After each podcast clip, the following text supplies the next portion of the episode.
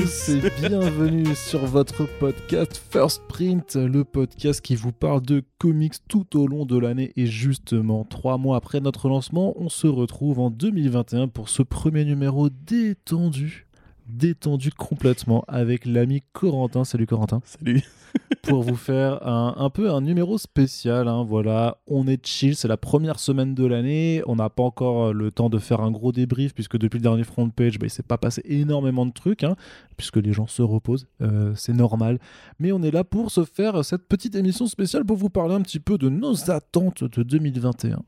Qu'est-ce qui va se passer un petit peu dans les comics, dans les adaptations? Qu'est-ce qui nous fait envie euh, Plus, on va, on va vraiment plus parler de ce qui nous fait envie, de ce qui, de nous fait pas envie, puisque l'idée c'est d'avoir d'avoir un petit peu de positivité euh, dans ce euh, podcast après une année 2020 qui était quand même euh, complètement très très difficile. Mais voilà, avec Corentin, on s'est dit, on se fait ce petit rendez-vous. On est bien, on est là avec vous. On vous remercie d'être présent et on espère que vous le serez tout au long de ces 12 prochains mois. Vraiment, ça nous ferait très plaisir.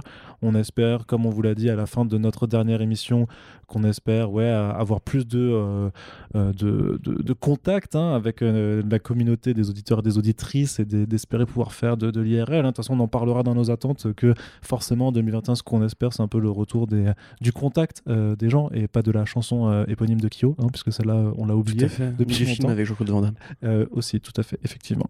Et voilà. voilà. Première vanne. C'est la première vanne de 2021. Je t'avoue, on aurait pu faire mieux. On aurait quand même pu faire mieux. Corentin, qu'est-ce que tu attends un petit peu du côté des comics, euh, du côté de la VO un petit peu Parce qu'on va là, on va faire euh, une séparation euh, très, très formelle, c'est-à-dire qu'on va commencer par les comics avec de la VO, de la VF, puis on parlera des adaptations grosso modo. Enfin voilà, c'est pas c'est pas un podcast qui a à volonté d'être exhaustif. On va pas lister tout ce qui arrive ou tout ce qui est censé arriver puisque l'incertitude reste de mise encore une fois. Mais malgré tout, avec les derniers mois passés, on a quand même une grosse idée de ce qui nous attend pour 2021. Et donc, on est là pour vous dire un petit peu qu'est-ce qui nous fait euh, plus ou moins plaisir du côté des comics, euh, sur quoi tu as envie de mettre l'attention avant d'aborder un petit peu les, euh, le programme des mainstream et des indés? donc, avant de commencer, le mainstream et les indés. Ouais, c'est ça. D'accord. non, mais si non, non, mais si envie de mettre euh, le point sur un accent ah, particulier, un petit focus avant de dérouler le programme. Euh, bah, c'est vrai qu'on a fait un peu le programme là tout à l'heure euh, pour voir qu'est-ce qui sortait. C'est on... difficile d'avoir une perspective sur toute l'année de comics, puisqu'en général, les projets font, font plus rapidement que le cinéma ou les séries télé, donc souvent les annonces viennent en cours d'année. là, je dirais que tout de suite, j'aimerais bien que le Punisher Get Fury de, de Garth Ennis et Grant Parloff sorte enfin cette année. Pour ceux qui ne voient pas, c'est donc euh, dans la continuité de, euh, du Marvel Max où, euh, où avait fait donc tout son Punisher et la série Fury Max avec Goran Parloff, une excellente série. Euh, a priori, qui serait du coup une sorte de jonction entre ces deux personnages-là qui s'étaient déjà croisés dans la guerre du Vietnam fictive et réelle entre guillemets de Garth Ennis. parce que Parloff, bon, évidemment, il a eu ses problèmes de santé récemment, il a failli ne plus pouvoir dessiner pour de bon. C'est un excellent artiste que j'aime énormément et j'espère du coup qu'il pourra refaire un, un retour fracassant euh, sur les planches. en plus, du coup, Punisher Soviet qui était très bien, encore une fois, de Nice et, euh, et Jason Burroughs. Donc voilà, moi, c'est à peu près euh, ça au niveau, entre guillemets, des, des, grandes vedettes. Sinon, on en a déjà parlé, il y a la série de James Tocco qui m'intéresse beaucoup. Il faut que tu me retrouves le nom, par contre, si tu veux bien, Arnaud. And the Five Beasts, je me rappelle juste de la fin, c'est And the Five Beasts. And the Five Beasts, pardon, mais je vais te retrouver ça, effectivement. Merci. Mais oui, oui, elle est, elle, bah, on avait juste vu les quatre, euh, quatre couvertures qui faisaient une fresque absolument euh, dantesque, déjà. Donc, euh, effectivement. Ouais, puis effectivement, Stocco, c'est un, un, de ces mecs qu'on peut suivre sans, sans risquer grand-chose. C'est un artiste très doué, qui a un style très, très énergique, assez à la marge des codes du, du comics traditionnel. Là, a priori, il part sur un truc qui sera un peu d'inspiration bouddhiste euh, et baston un peu asiatique. Donc, ça promet de belles planches. Un mec qui est quand même su se faire, se faire assez rare euh, pendant sa carrière jusqu'ici. Orphan euh, and the Five Beasts. Merci. Donc, ce sera peut-être l'occasion justement de le voir un peu développer peut-être son propre univers ou un truc un peu plus ambitieux.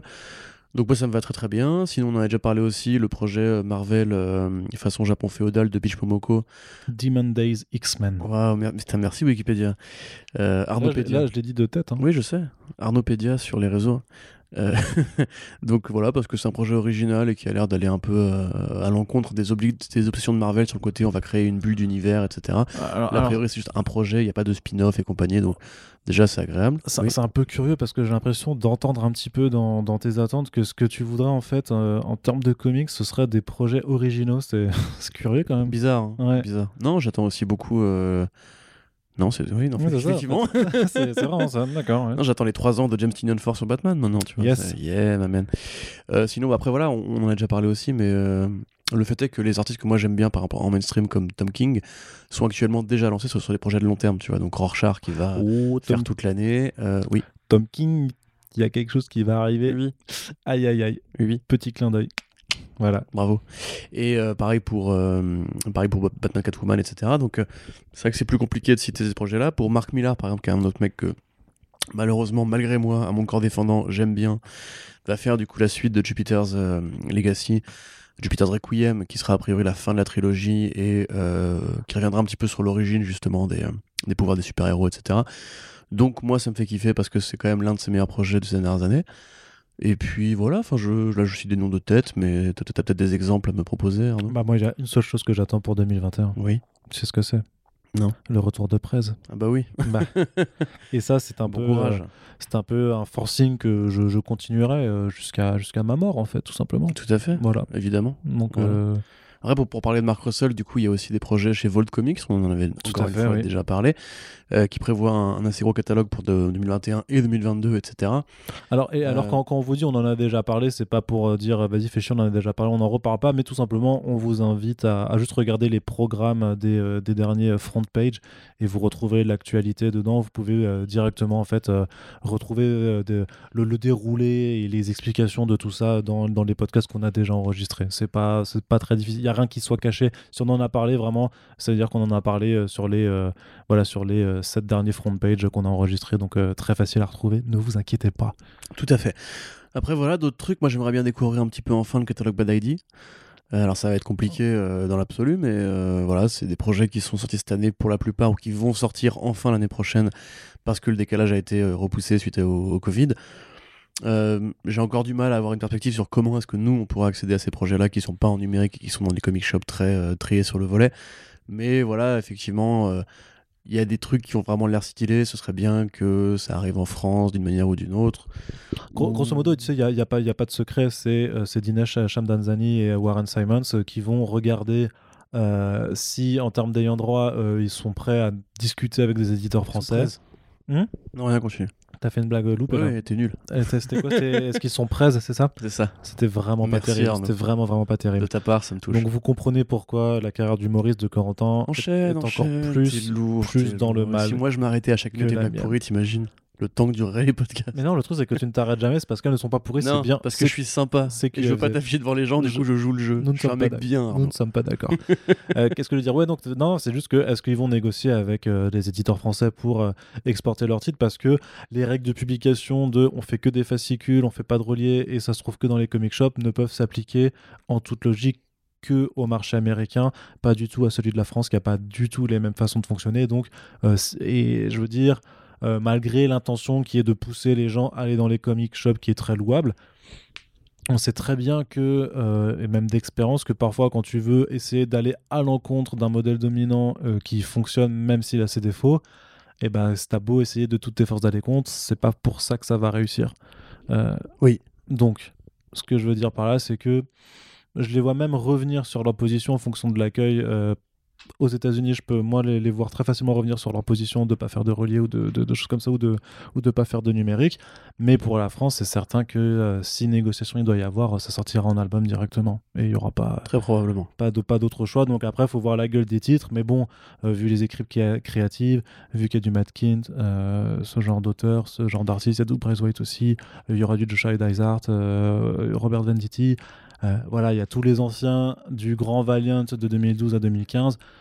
Ce serait criminel presque pour un éditeur de pas au moins s'y intéresser de voir euh, s'il n'y a pas une négociation à faire pour les apporter en France. euh. Effectivement. Et sinon, bah, là je vois sous mes yeux le Geoff Jones Gary Frank chez Image Comics pour Geiger. Alors c'est compliqué de savoir si je l'attends. comme en fait, je pense que je l'attends comme on attend un petit peu la- l'album d'une rockstar qui vient de faire de la merde et qu'on espère un petit peu revoir venir euh, au sommet. Eminem? Ouais. Ah ouais. mais Eminem, c'est depuis Recovery, donc ça fait Oui, longtemps oui, que c'est j'attends sûr, plus, mais, moi. mais, mais à chaque fois, t'attends quand même un petit euh, peu, tu vois. Et bonjour à toi si tu nous écoutes et tu te reconnaîtras. Euh, oui, j'attends toujours un petit peu, mais bon, tu vois, il y, a- il y a eu récemment la ressortie de son album machin, la bidule, euh, avec le nouveau morceau, et je trouve ça toujours aussi, euh, Pas ouf. aussi pas ouf. Ouais, non, Mhm. voilà, pas ouf. Voilà.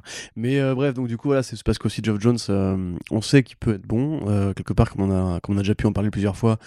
Euh, il s'est fait un peu bouffer par l'industrie du cinéma ou de la télé en espérant justement devenir un peu le nouveau, euh, le nouveau Whedon ou le nouveau Mark Millar peut-être, le nouveau Feige, je sais pas. Enfin, il a espéré être un truc qu'il n'a pas pu réussir à convertir. C'est-à-dire qu'il avait déjà même pris le gimmick de porter sa casquette tout le temps. Oui, c'est vrai qu'il l'a fait Mm. même avant Feige, tu vois. Ouais. Lanceur des modes. Et finalement, bah, depuis les bons comics de Geoff Jones, moi je les attends encore, tu vois. euh, Bah, Batman Earth One Volume 3 qui arrive hein, cet été quand même.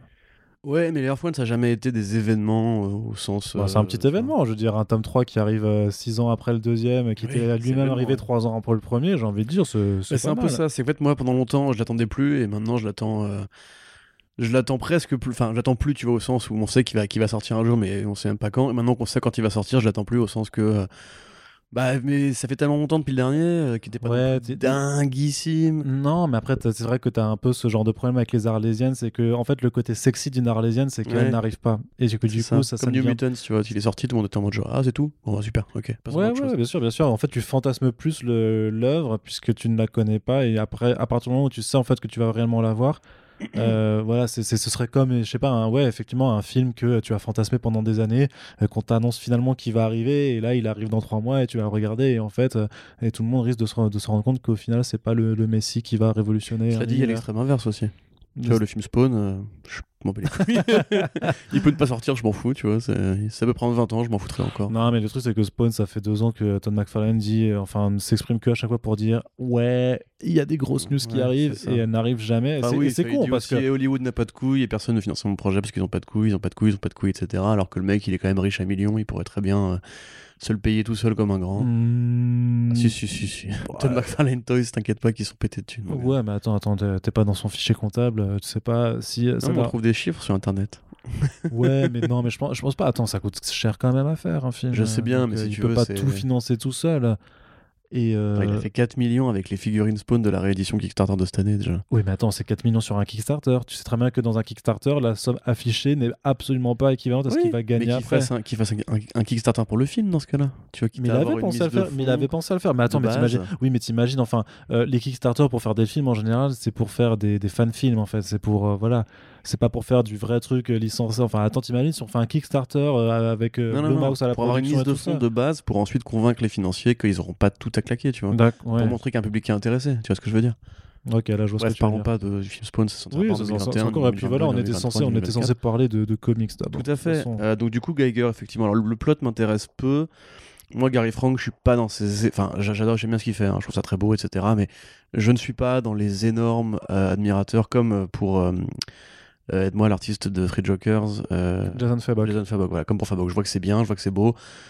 Mais euh, voilà, mon, mon âme de, de fan de comics commence un peu à avoir marre des gros biscottos et des, cette espèce de, de structure de dessin assez classique. C'est pour ça que j'aime bien les stocos de ce monde-là, justement, parce que les artistes de l'indé ramènent de nouveaux trucs et compagnie. Et quelque part, Gary Frank, ça reste du classique. Euh, donc, bon, ça pourrait être du bon classique. Moi, j'ai toujours un petit peu hâte. Euh, sinon, bah, il y a Ultra aussi qui va arriver. Donc là, c'est toujours pareil, ça poursuit un petit peu la tendance des comics qui parlent de kaiju, euh, de, de monstres géants, pardon, euh, dans le comics indépendant, euh, qui est une bonne tendance, qui moi me fait toujours un peu plaisir. Ultra de James Aaron, c'est ça? Tout à fait, ouais.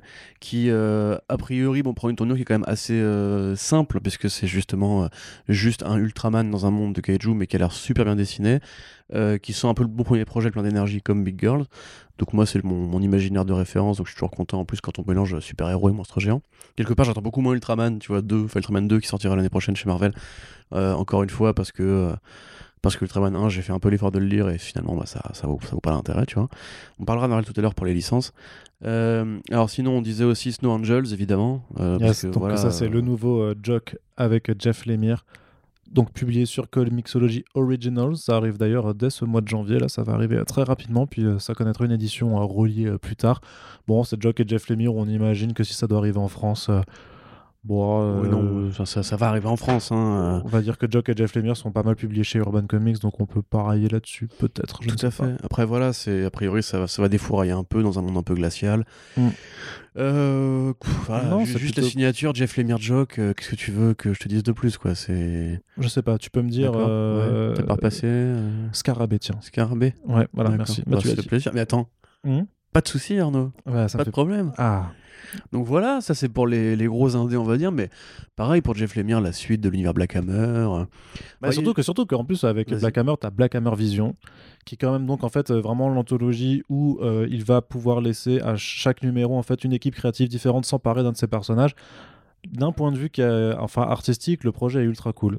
Je trouve ça toujours vraiment sympa et c'est peut-être dommage d'ailleurs que certains d'autres auteurs, euh, ne serait-ce alors vraiment que comme Robert Kirkman par exemple, euh, euh, ne l'a- jamais fait au final vraiment sur Walking Dead ou sur Invincible, tu vois, c'est de laisser d'autres auteurs, d'autres équipes créatives vraiment s'emparer de ces univers et de faire leurs propres histoires là-dedans. Ouais, après, enfin, par rapport à Walking Dead, c'est compliqué parce que Walking Dead, c'est une trame qui a un début, un milieu, une fin. Ouais, tu, fais des spin-offs été- sur des personnages à côté, enfin attends. Ouais, mais l'intérêt, justement, c'est que ça se histoire répand sur- pas, tu vois. Parce Hmm que ce qu'on avait dit par rapport à l'étranger, c'est que ça ne se répand pas, tu vois. C'est une série, entre guillemets, dans le format le plus pur, c'est-à-dire un début, un milieu, une fin. Si AMC a pu faire des spin-offs à foison, tu te penses bien que ça aurait pu être fait Oui, bah, aussi. parlons-en de la qualité de ces Oui, non, mais, non, mais euh. pas la qualité, oui, mais bien entendu, mais tu t'imagines bien qu'un type comme Kirkman aurait eu cette initiative, qu'il n'aurait pas recruté. euh, Moi, je pense par contre qu'il finira par y venir. hein. D'ici 4-5 ans, il y aura Hmm. un Tales from the Walking Dead ou une connerie comme ça, juste Ça, ça, ils veulent déjà le faire en pour série remplir, télé, voilà, justement. pour, euh, remplir les, les coffres. Quelque part, l'univers Walking Dead étendu, c'est les jeux vidéo, c'est euh, les séries, c'est tu vois, c'est les films sur Rick Grimes. Ouais, mais je me dis que Mais, tu euh, vois, un, une mini-série, un petit spin-off, justement, alors par James Tocco ou par, par Daniel Warren Johnson, je sais pas, un truc. Attends, ils peuvent te faire des trucs grave chambés, ces gens-là. Ouais, mais est-ce qu'on a vraiment envie de ça Oh, Je sais pas. Bah, franchement, les, ouais. les zombies de Walking Dead, j'ai pas envie de des grosses bastons avec le style de Warren Johnson. bah si, bah, je suis sûr qu'il Un mec qui qui défonce un zombie. Je suis sûr qu'il arrivera à faire des trucs ultra kung fu. Attends, mais attends. Bref, en tout cas, le principe de Black Hammer a toujours été de ce côté euh, passage de main. En général, avec Jeff Lemire à l'écriture, mais il y a toujours eu des artistes, Des qui artistes, oui. le rejoindre. Et il avait déjà délégué l'écriture à Ray Fox pour Black Hammer 45. Oui. Donc là, effectivement, euh, ça peut être super intéressant. Mais quelque part, justement, et c'est là que j'en reviens au truc, ça, ça m'intéresse moins que de voir Jeff Lemire qui continue à faire du Black Hammer lui-même. Parce que Jeff Lemire, c'est Jeff Lemire et que Geoff Jones euh, ou Kelly Thompson et compagnie, c'est Geoff Jones et Kelly Thompson. C'est vachement cool, en tout cas, de voir Geoff Jones se débarrasser un petit peu de l'étiquette euh, Only DC et aller faire. C'est c'est quand même une des attentes de 2021, c'est les débuts réels vraiment de Geoff Jones en indé, en fait. Ouais, tu avec vois. sa zone euh, machin. là, Non non, The Killing, Zone. non, non, The Killing, Killing Zone, Zone. c'était, euh, c'est un imprint de DC. Peut-être qu'il arrivera terme, je pense que ce truc-là est complètement mort. Oui. mais euh, de voir de nous. Parce que non, j'ai pas souvenir que Geoff Jones ait fait vraiment de l'indé avant, en tout cas pas dans les dernières années, depuis 2000. Ah non, non, oui, non, bah, été exclusif. depuis DC les, depuis les années très, très 2000, longtemps. euh, depuis qu'il était vraiment le chef d'orchestre de l'univers d'ici, voilà, ça fait euh, voilà donc très longtemps.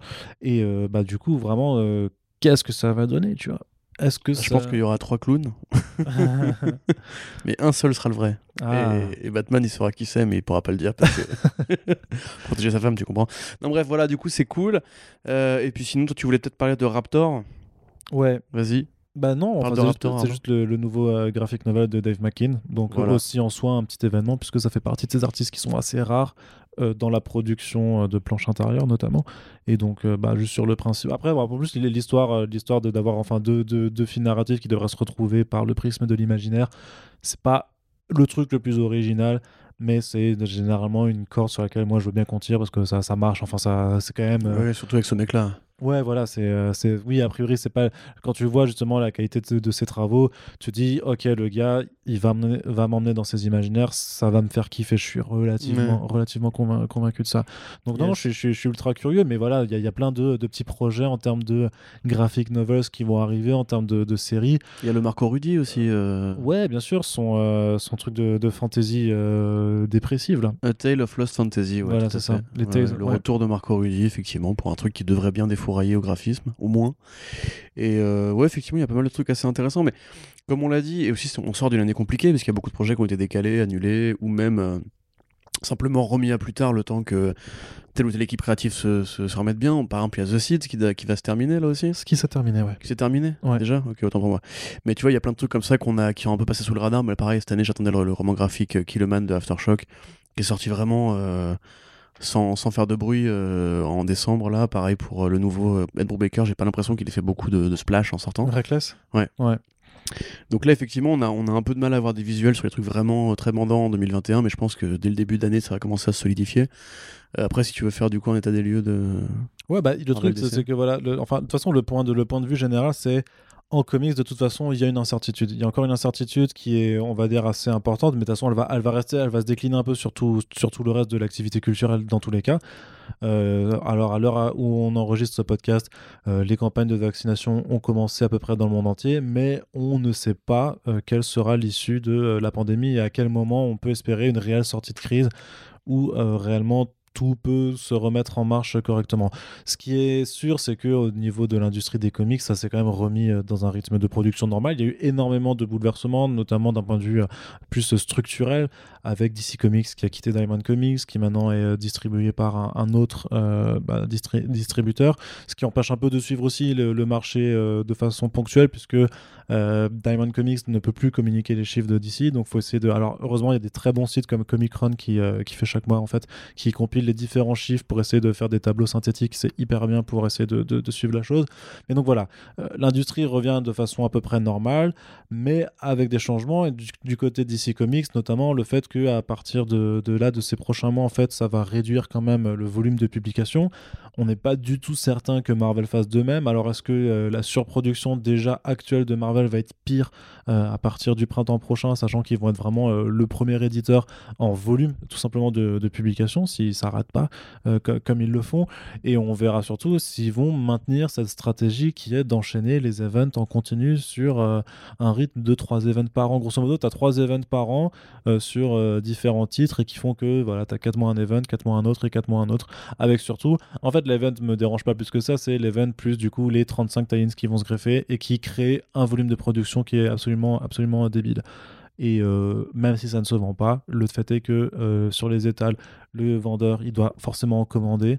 Et bah, les étals ne font pas 12 000 euh, mètres de long, donc si tu prends plein de tailles Marvel, ça empêche d'avoir, par exemple, le dernier James Tocco, d'avoir sa place correctement affichée. Mais du côté DC Comics, quand même, on est déjà un peu plus. en tout cas, on peut avoir des attentes parce que pour eux, c'est un peu le, saut dans une nouvelle inconnue puisque DC fait voilà ce, cet événement en deux, euh, en deux mois qui s'appelle le DC Future State, donc une sorte de, parenthèse dans un futur. Euh, alors c'est plutôt c'est plutôt un futur possible que ça, puisqu'au final, on sait que après, quand il y aura donc leur grande initiative DC Infinite Frontier, il y aura des intrigues qui vraiment seront en fait la suite de, de ce qui se déroulait dans, dans le futur. Donc c'est à voir vraiment qu'est-ce qui va être maintenu, qu'est-ce qui va rester. Mais c'était notamment Abernathy, donc un, éditeur chez DC Comics, qui avait dit euh, en interview Rassurez-vous, Future State, c'est pas un event jetable, euh, il va y avoir de l'importance vraiment dans, dans ce qu'on veut raconter. Mais en tout cas, ce qui est bien, c'est qu'au moins on peut, on peut, enfin, on peut attendre deux choses. Quoi. Déjà, on peut attendre vraiment est-ce que Future State ça va être intéressant en termes de propositions parce qu'il y a pas mal de nouvelles équipes créatives qu'on va voir apparaître sur certains personnages et surtout, il va y avoir de la création de personnages. Euh, Next, le Next Batman donc de John Ridley, dont on connaît l'identité, euh, dont on vous la spoil pas, mais voilà, ce sera quand même le premier Batman noir américain qui de, dans l'histoire. Euh, est-ce que John Ridley va réellement réussir à raconter quelque chose de pertinent avec ça, ou est-ce que c'est juste, bah, juste un. Non, moi je pense que c'est pas, c'est jouable. Hein. Non, mais bien sûr, mais est-ce, mais est-ce qu'il va réussir, ou est-ce que ce sera juste, bah, bah, ce sera un Batman noir, et puis en fait, euh, dans ce que ça raconte, ça aura pas. J'imagine bien qu'un mec comme John Ridley a quelque chose de plus intéressant à dire que juste de mettre un homme noir dans un costume de Au-delà de ça, enfin, après la sortie de The Over History of the DC Universe, tu sens quand même que DC a compris l'importance ou l'intérêt de j'allais dire de capitaliser, c'est pas, vraiment le terme qu'il faudrait, mais mine de rien quand même, de capitaliser sur justement cette diversité qui manque encore vachement dans leur catalogue, peut-être plus que Marvel quand même, d'essayer vachement passéiste par rapport au statut du héros blanc, il y a quand même peu de personnages qui, qui ont émergé. On voit dans la Justice League, il y a Calvin Ellis qui va, qui va apparaître parce que justement, il faut prendre entre guillemets les bonnes pas, idées, ouais, pas, pas, dans la Justice League de, de Brian Bendis par contre. Hein. On a vu, on, on, bah, on l'a pas, on sait pas en fait. On l'a vu sur le grand teaser qui serait là, mais il a pas encore de titre dédié quoi. D'accord, ok. Bon bref. Mais du coup voilà, après moi pour le coup James Tynion, enfin, ah, j'arrive pas à chaque fois. Hein. Mais pourquoi ils ont des 4 ces, ces enfoirés à chaque fois, tu vois? C'est Junior, Junior, Junior, Junior, mais trouver un nouveau prénom, bref. Euh, du coup, voilà, John Ridley, c'est quand même un mec qui est vachement engagé, qui a fait euh, au moins un film oscarisé, donc euh, je pense qu'on peut avoir des attentes de ce côté-là. Euh, moi, quelque part, même si le projet de série télé me, me, fait un peu chier, je dois bien le dire, j'ai quand même des vraies curiosités pour la Wonder Girl de. Euh, bon, d'abord de cette équipe créative dont tu vas me rappeler le, la, teneur. Non. D'accord. Et ensuite, ce que va en faire Joel Jones, surtout, parce que justement, c'est elle qui reprend les rênes ensuite. Et voilà, c'est vrai que mine de rien, le folklore euh, sud-américain est quand même assez peu évoqué, justement, encore une fois, chez DC Comics. Ça donc là, tu, euh, de- tu, tu parles de Yara Flor, donc Oui, euh, la, fait, la oui. Wonder Woman du futur, mais qui sera du coup la Wonder Girl du, pas du- du présent. Non, non, j'explique que je aux- tout. Hein. Mais non, moi j'explique incroyable ça. j'ai- j'explique aux gens qui écoutent, parce que là, sinon, ils étaient largués. Tout à fait. S'ils n'avaient pas suivi le, le- voilà. déroulé. Et qui va avoir droit à une série télé sur la CW, donc on peut même se poser la question de qui, qui a eu l'idée en premier, entre guillemets. Bah, c'est du, c'est du, Voilà. c'est du- c'est de la création croisée. hein. Mhm. La série aussi, euh, alors je sais effectivement, on en a déjà aussi parlé, mais que les anthologies justement, les anthologies un petit peu colorimétriques deviennent un petit peu une sorte de nouvelle marotte pour les Big Two. Mais mine de rien, on n'a jamais eu un black and white pour Superman. Donc le Superman Red and Blue, c'est vrai que j'ai une vraie curiosité pour, euh, pour ce projet-là particulièrement. Euh, le, Dark Detective, le Dark Detective aussi, qui, euh, moi, qui me, qui me fait bien plaisir, enfin qui après Donc avec euh, Mariko Tamaki et Dan Moran. Voilà, notamment, parce hein. que mine de rien, c'est quand même pas fréquent qu'on ait une nana qui écrive du Batman. Pour commencer, même si c'est pas vraiment du Batman, ça reste.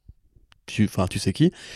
Et l'évolution de ce titre-là pourrait être intéressante justement dans le- l'espèce d'équilibre des puissances qu'ils veulent instaurer.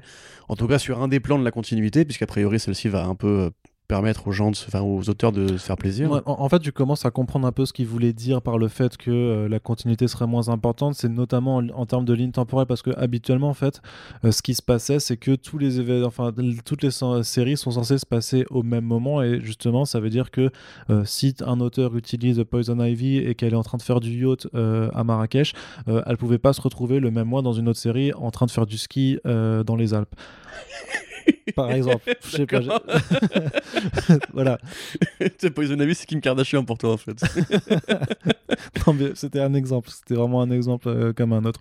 Euh, là, en l'occurrence, vu que les séries euh, sont plus relaxes sur la continuité, notamment sur la temporalité, justement le fait que certaines séries se passent, on va dire, dans un présent établi et que d'autres peuvent se passer plus tard, bah tu t'en fiches en fait de savoir que Poison Ivy fait du yacht ou du ski, puisque c'est pas censé se passer exactement dans, C'est la, ça. dans, la, dans le même intervalle Ou de temps. shopping Beverly Hills, euh, tu vois. Non, ou n'importe quoi, ou qu'elle aille, euh, empêcher des, euh, des, euh, des entreprises pétrolières déforester l'Amazonie, si tu préfères. Mais je préfère. Ce sera plus in Effectivement, je caractère, préfère, voilà. Tu effectivement. vois, en plus, ça a déjà été fait euh, par Paul Dini et donc et Bruce Timm. Et donc ça, ça permet aussi justement que ce soit pas un futur jetable. Parce que c'est un petit peu comme Batman Beyond, tu vois, s'il y a toujours des continuités parallèles qui ont évolué, comme même chez Spider-Man, la continuité, la continuité pardon, de 2099, on laisse des poches d'univers, ou même la Légion, des poches d'univers évoluer un petit peu à part de la continuité, développer, développer leur, leur propre projet. Là, en l'occurrence, ça permet justement que ces personnages qui normalement seraient dans un futur à la Five Years Later, où après on pourrait s'en débarrasser, pourront continuer à avoir leur propre saga, éventuellement leur propre dérivation, etc. Donc effectivement, on a déjà eu le débat, mais je trouve ça plutôt cool parce que ça permet à ces nouvelles idées de ne pas être euh, des coups d'essai juste, ou même de futur set ne, soit pas qu'un simple laboratoire expérimental pour voir si le public réagit bien à tel ou tel personnage, mais on leur laisse une chance, au moins un an, je dirais, de durer un petit peu pour voir si ça va apprendre. Puis ils ont quand même une idée, hein, grosso modo, hein, de ce qui va marcher ou pas au vu des euh, titres qui ont été annoncés pour leur relaunch In- Infinite Frontier. Ouais, c'est sûr. C'est-à-dire que s'ils n'étaient pas convaincus que certains trucs allaient vraiment avaient un potentiel de, de marketing, hein, tout simplement, ils n'auraient pas déjà lancé des équipes, euh, des équipes créatives sur ces titres en, en régulier. Après, ce qui est intéressant, tu vois aussi, ce qui m'intéresse un petit peu, c'est cette stratégie de réduire le volume de publication, mais surtout de de fonctionner avec des, euh, des titres un peu à, à double à double série en fait c'est à dire que c'est des backups Ouais, tout à fait. c'est des backups, c'est pas des backups de 4 pages, mais des backups plutôt d'une dizaine de pages qui permettent d'avoir vraiment une, une seconde histoire, même si elle est un peu plus réduite. Mais ça veut dire que le Justice League de Brian Bendis, tu vas sûrement plus l'acheter en fait pour le Justice League Dark de Dramvie, par, par exemple. Même si personnellement, je l'achète pour les deux pour l'instant Oui, sur, oui, sur la proposition, mais, mais, mais on, mais on verra bien. Après, c'est sûr que euh, si tu payes tes 5 dollars pour seulement 10 pages de BD, c'est un, peu plus- un peu plus compliqué. Mais euh, Bah, euh, bon, je sais pas, ça me paraît honnête comme rapport prix-page, mais c'est surtout. what? 5 dollars pour 10 pages de BD mais non, non. pour 10 pages en plus de ton numéro. Oui, d'accord. Voilà. ok. Non, je veux dire que l'augmentation de 1 dollar me paraît légitime si tu as effectivement 10 pages en plus. Oui. Et qu'en plus, bah, moi, c'est tout, c'est la question, c'est comment les auteurs toujours- qui ont quand même l'habitude d'un format de parution différent, il y, a- il y a toujours encore cette règle dans les comics. C'est ce qu'on a vu d'ailleurs récemment avec 619 qui avait fait Lobaloka, Lobaloka qui, qui se finit entre guillemets par des, des fins chapitrées où il faut quand même laisser une fin ouverte pour que tu puisses reprendre au numéro suivant, etc. Tu vois. Là, en 10 pages, quand même, euh, ça pose la question de est-ce que les auteurs vont réussir à se faire à ce nouveau format? Euh, Est-ce que tu vas réussir à caler un truc qui soit pardon, intéressant en seulement 10 pages? Et c'est un vrai, une vraie expérience. Moi, je trouve ça super intéressant. Parce que, comme on l'a déjà dit, ça, ça réapprend un petit peu à lire du, DC Comics autrement. Et c'est peut-être aussi l'occasion de, tester le downsizing euh, d'un flot de publication. Alors qu'on le sait très bien, comme tu l'as dit tout à l'heure, qu'il il faut que les éditeurs principaux, les Big Two, publient moins si on veut laisser un peu plus de spotlight aux indés. Euh, que les indés justement puissent s'épanouir euh, tranquillement et soient pas forcément dans l'ombre des événements assez gargantuesques de Marvel et DC qui, qui sortent du spin-off et du tie-in à, Bah, à n'en plus finir. ça, ça risque quand même d'être compliqué, en tout cas pour ce début d'année pour eux, puisque d'un côté, donc tu as quand même DC qui va accaparer l'attention de façon naturelle, et c'est euh, bien vu de leur part, hein, d'un point de vue business, euh, avec d'abord euh, un event sur deux mois. Donc forcément, là, en janvier, tout le monde va être euh, sur DC parce que, waouh, c'est le DC Future State qui commence, donc faut savoir ce que ça donne, est-ce que c'est cool, est-ce que c'est pas cool, et tout ça. Puis après, ça le mois d'après, ça va être la même chose, c'est waouh, c'est diffusé- c'est le DC Future State qui se conclut, donc est-ce que ça a été cool, est-ce que ça va été cool, est-ce que les séries tiennent leurs promesses, et surtout, qu'est-ce que ça tisse pour la suite? Et le troisième mois, tu vas faire waouh, c'est Infinite Frontier, c'est le relaunch, les nouvelles équipes créatives, blablabla, tout ça, c'est incroyable, quelle nouveauté, ça se vend, waouh, c'est frais. Et en même temps, en mars, euh, de l'autre côté, t'as Marvel qui va arriver, qui va faire bonjour, j'ai King in Black avec 12 timing, Ouais, ouais, est-ce que ça va? Donc euh, C'est peu- Même juste la branche X-Men de Marvel actuellement, c'est tellement. euh, c'est boursouflé quand même. Ouais, là. puis t'as, enfin voilà, t'as, t'as vraiment, euh, voilà, d'un côté t'auras DC qui va faire Infinite Frontier, et de l'autre côté t'as Marvel qui va faire King in Black et 12 000 séries parce que nous on n'arrête pas les publications. Puis, euh, de crier comme ça. Et hein, puis, par et, puis, hein. et puis en face, t'auras, t'auras les petits éditeurs qui vont faire Euh, Oui, alors euh, nous, et ben regardez, cette petite série indé là euh, qui euh, parle d'imaginaire, euh, c'est incroyable quand même. Mais mine de rien, tu vois, tu, tu le dis en rigolant, mais j'ai aussi l'impression quelque part que les- le Bah, catalogue des Big Two, enfin le catalogue, l'écurie euh, de talent des Big Two se dépeuple petit à petit quand même. C'est tu vois justement des lémires qui veulent plus vraiment travailler avec en, euh, en les, fait, les on est, euh, on est en train d'assister, je pense, à une forme Fuite déjà de, de, hein? Une fuite des cerveaux? Non, non, non, non, non, non, je vois pas du tout ça comme une fuite, mais plutôt comme une sorte de passage de flambeau. C'est-à-dire que les gros noms en fait qu'on a vu émerger pendant 10 ans, en fait, tout simplement, c'est juste les, les, les noms qui se sont imposés aujourd'hui, comme les, voilà, les, les fat euh, writers et tout ça. En fait, sont simplement en train, effectivement, de suivre le, pas de, de normalisé, qui est de commencer euh, souvent. Alors, soit tu commences directement chez les Big Two, soit tu commences par des petits trucs, tu te fais repérer, puis tu passes chez les Big Two. Après tu Et puis, et voilà, et puis quand t'es un, vraiment un, un, et ben tu, euh, tu... Un. Ouais, j'aime bien. un fatosaure de l'écriture, un tu vois. dinosaure très gros. Ouais, c'est gros, c'est le phatosaure.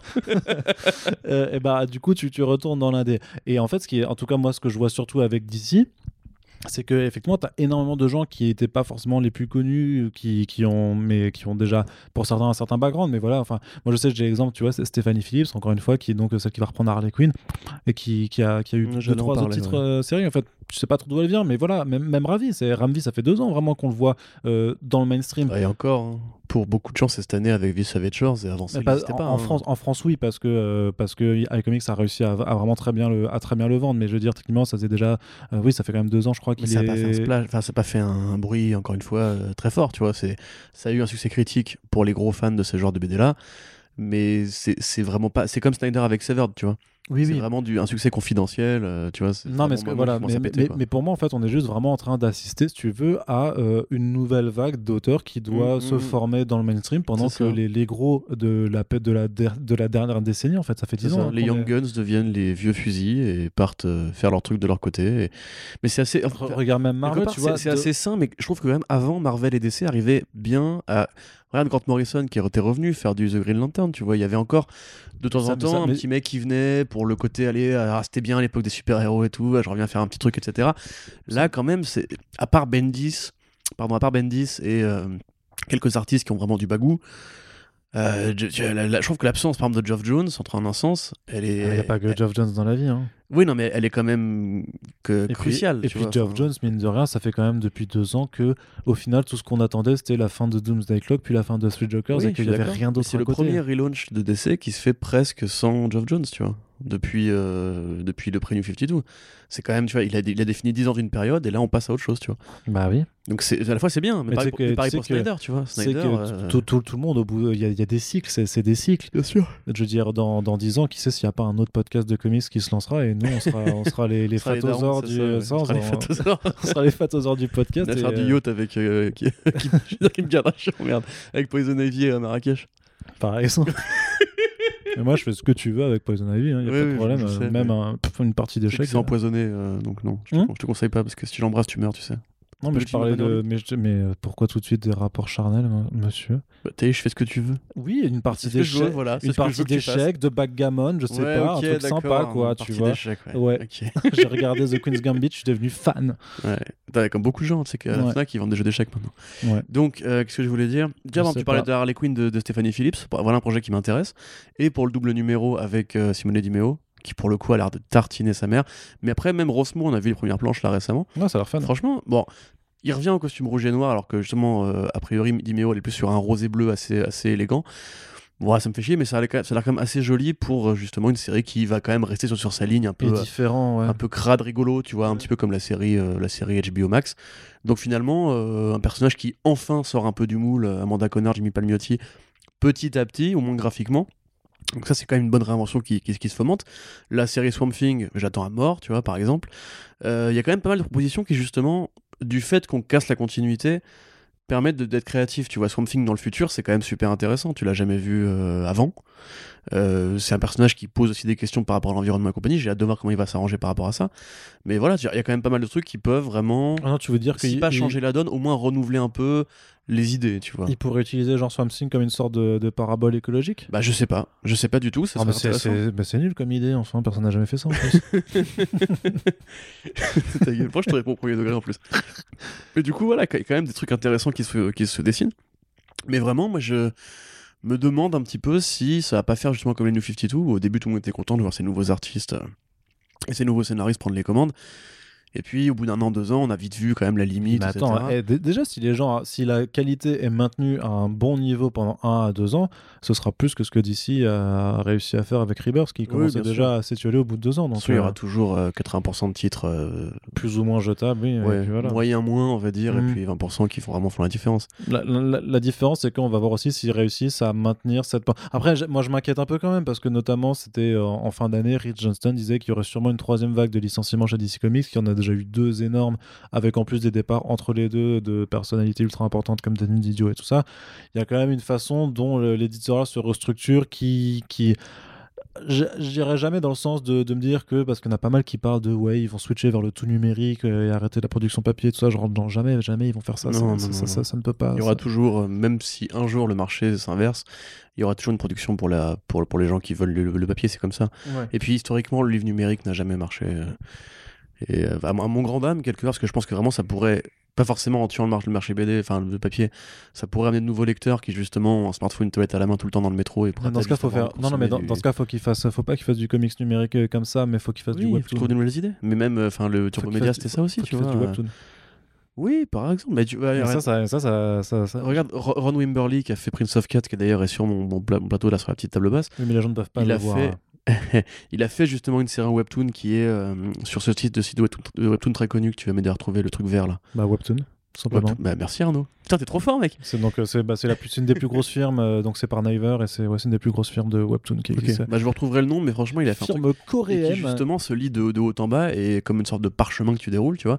Et franchement, c'est un format de lecture que tu peux pas avoir en BD, parce que c'est justement une espèce de narration particulière. Mais parce que c'est pensé, mais c'est un nouveau format et qui explose de plus en plus. Euh, attendez-vous à ce que en France, euh, des éditeurs français se lancent dans le webtoon euh, en 2021, clairement. je vois pas comment ça ne pourrait pas se faire. Et webtoon notamment, dont certaines des productions maintenant sont adaptées en série Netflix. Il y a un truc qui s'appelle Sweet Home qui, a démarré, un gros truc d'horreur ultra délire coréen, vraiment un pur délire de Corée. J'adore, vraiment tout ce qu'ils font ce genre, mais qui vient du coup d'un webtoon et pas pas d'un manga, pas d'un pas d'une bande dessinée vraiment à la base, mais vraiment de ces nouvelles. Enfin, c'est juste une nouvelle forme de narration qui s'est adaptée à son époque à l'utilisation des gadgets et, des, et, des, smartphones. C'est Gratnin, la série que je cherchais. De...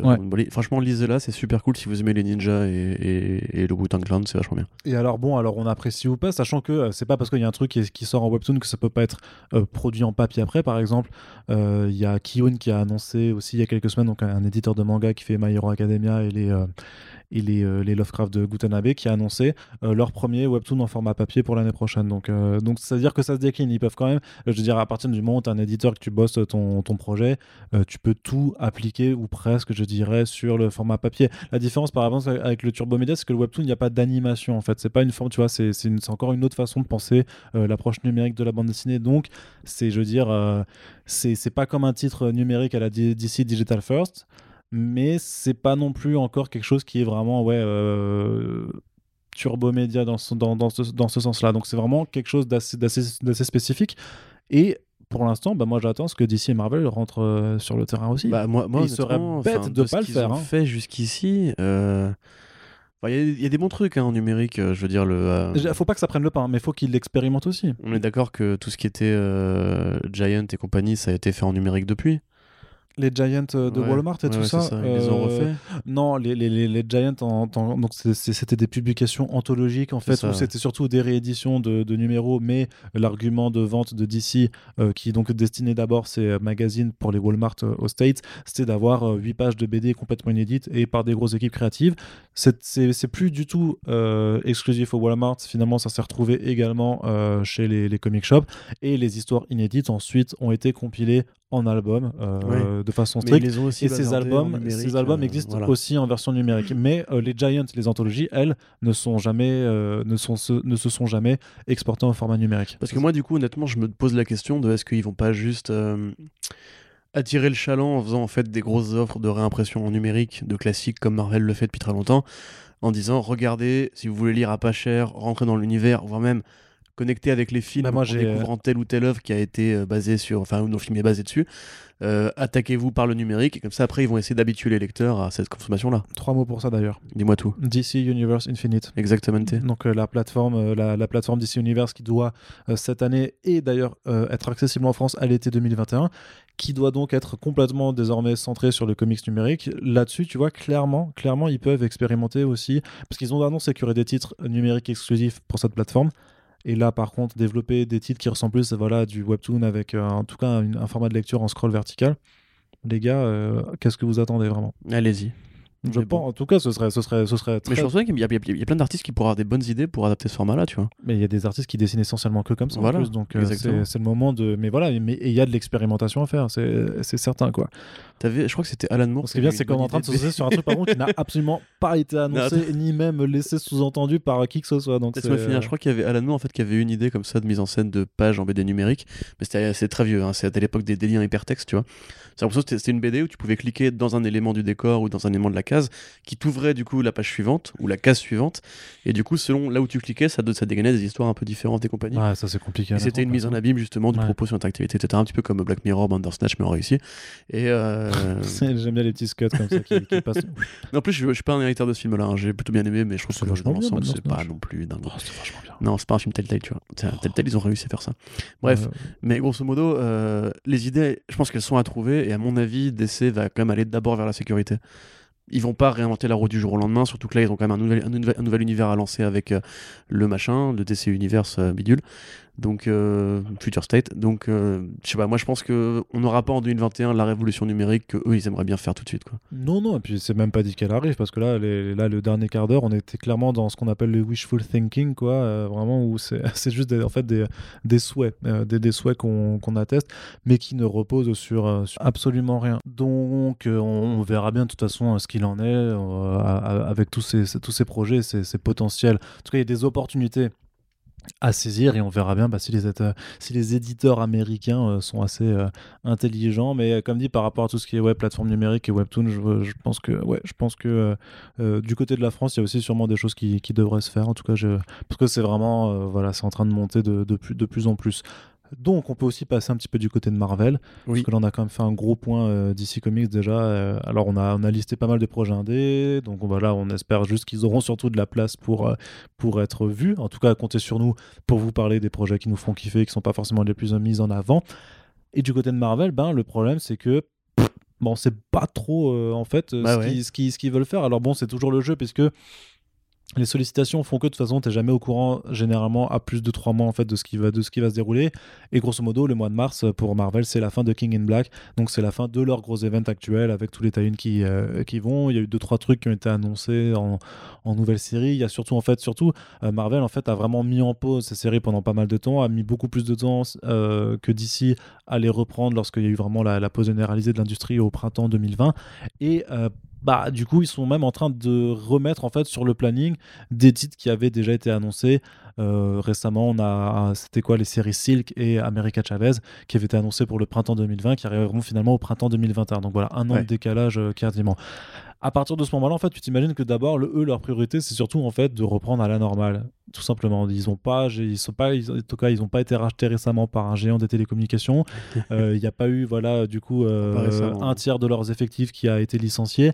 Donc, ils sont plus dans, euh, en mode, les projets, on les a mis en pause, on les remet petit à petit et on se débrouille pour réatteindre en fait le, le, le planning de production qu'on avait en fait dans le monde d'avant entre guillemets et c'est pas forcément une bonne chose, puisque par contre, le monde dans lequel on évoluera euh, cette année n'a plus rien à voir avec. Euh, enfin, les dommages euh, sont, pas, sont pas irréversibles non plus, mais clairement, ils vont, être, ils vont avoir un impact sur un certain long terme, je dirais.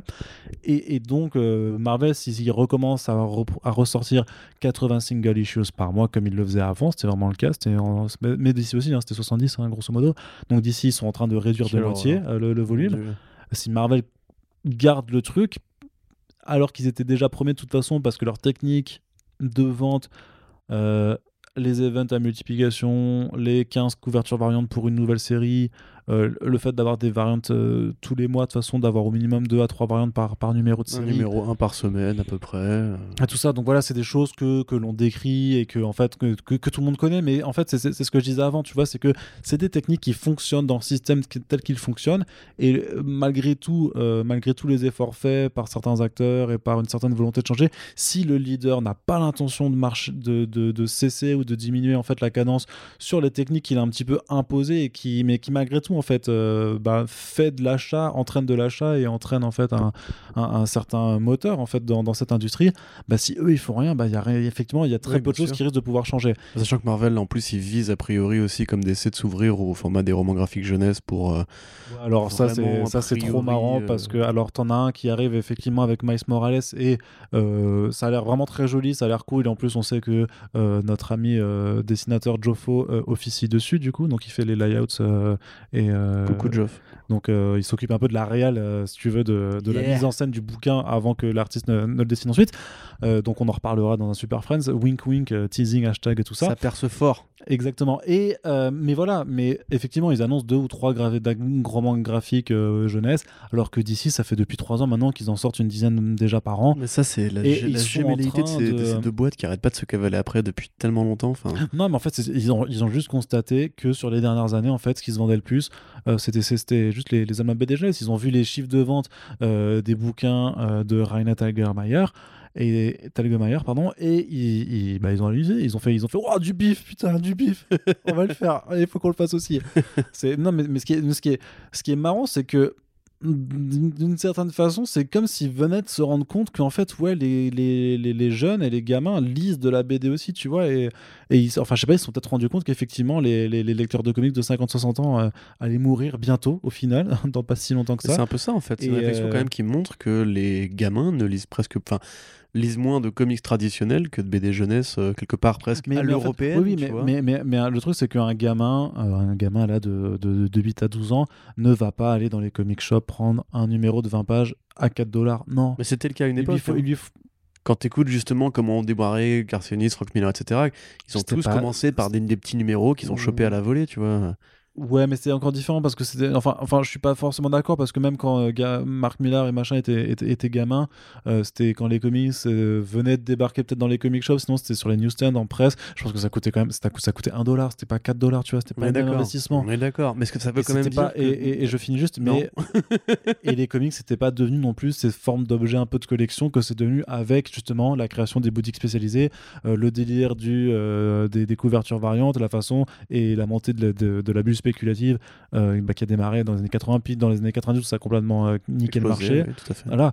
Et, et au final, le marché n'a jamais réussi à se remettre de ça même s'ils ont bien compris que c'était à cause de ça qu'ils avaient failli, qu'ils avaient failli crever. C'est ça que moi je trouve triste, entre guillemets, c'est que cette séparation entre le DC Kids et le DC euh, normal, entre guillemets, et le, le Marvel Kids, enfin le Marvel comme il, comme il appelle Child, qui est Childish, je m'en bah, le Marvel chez ADW en fait, c'est Marvel qui n'est pas fait chez Marvel. Voilà, les Marvel effectivement de ADW, Marvel sont forcément les meilleurs en plus déjà projets, mais surtout ça veut quand même dire que du coup les Big Two se recentrent sur la ligne principale, sur un lectorat qui est entre 20 et 40 balais, voire 50 balais, qui a déjà les moyens de consommer. Et en fait, ils, abandonnent l'idée de faire grossir ce marché-là, en fait, quelque part, tu vois. Ils se ressentent sur une base, une base de bah consommateurs qui est a priori fidèle, mais qui ne grossit pas. Et plutôt que d'essayer d'ouvrir leur BD à un plus large lectorat, ils vont dire créons des BD spécialement pour un autre lectorat.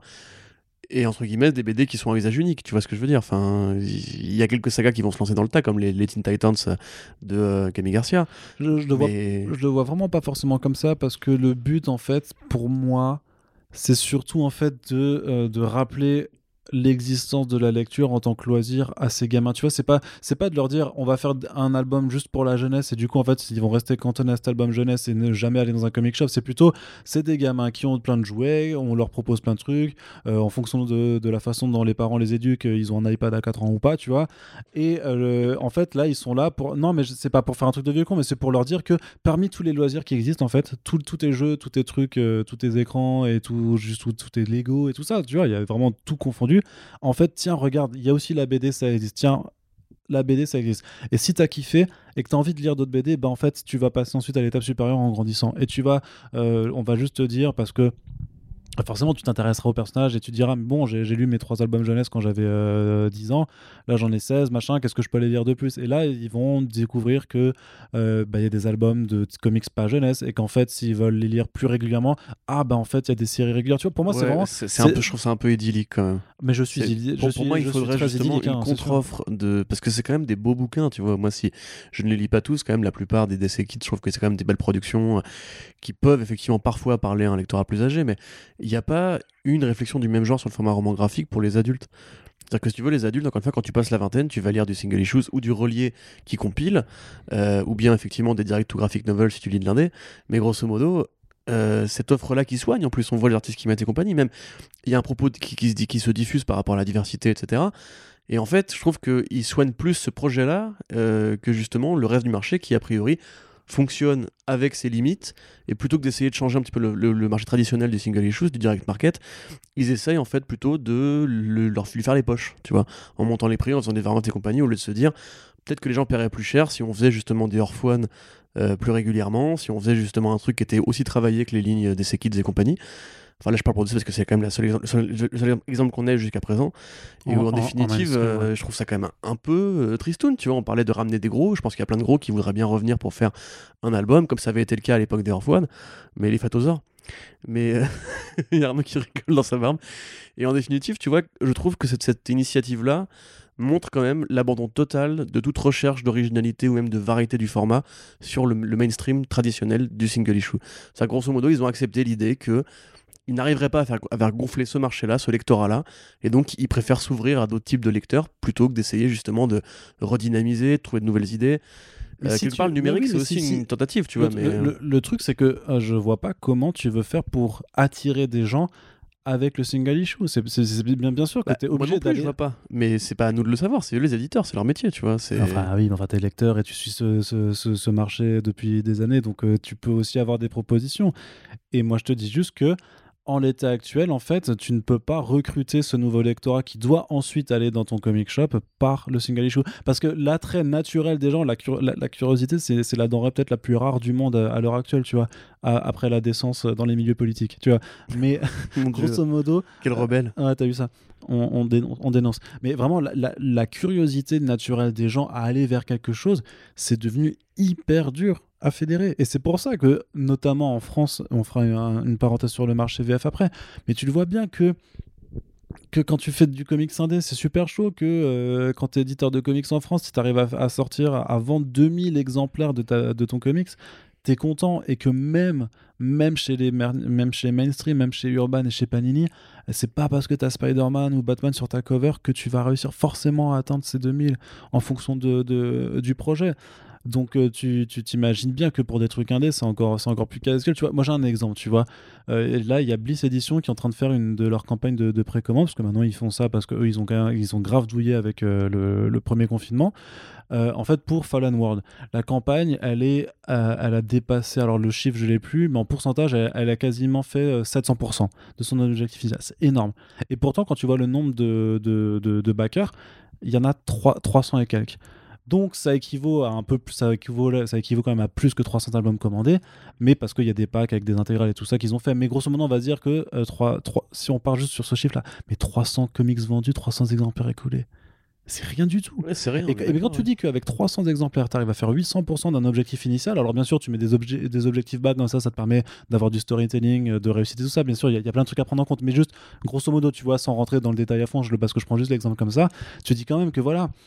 Même un truc qui a l'air vraiment euh, succès de ouf, en fait, tu dis, mais en fait, c'est que 300 exemplaires. Alors, tu t'imagines si c'était un truc encore plus, euh, encore plus, plus petit, tu, enfin, tu t'imagines bien que euh, c'est difficile oui, d'attirer. en France, tu vois. On Mais parle d'auteurs qui n'ont pas de signature en France, tu mais vois. C'est exactement pareil aux États-Unis. Euh, Vas-y, je veux dire. Non, mais si, si, si, quand t'as quand t'as une série qui se lance, je sais pas, par exemple, tu sais, même Jen Bartel, que c'est, que- qui, qui, est, qui est vachement connue et dont les couvertures s'arrachent, elle a fait son titre chez Image Comics, euh, quelque chose Bird comme ça, qui était l'année dernière chez Image. Ça, bah, on a vu les cinq numéros, c'était censé être une Gone and Going ou euh, être poursuivi après. Pff, Plus rien, parce que ça s'est pas non plus écoulé de, ouf.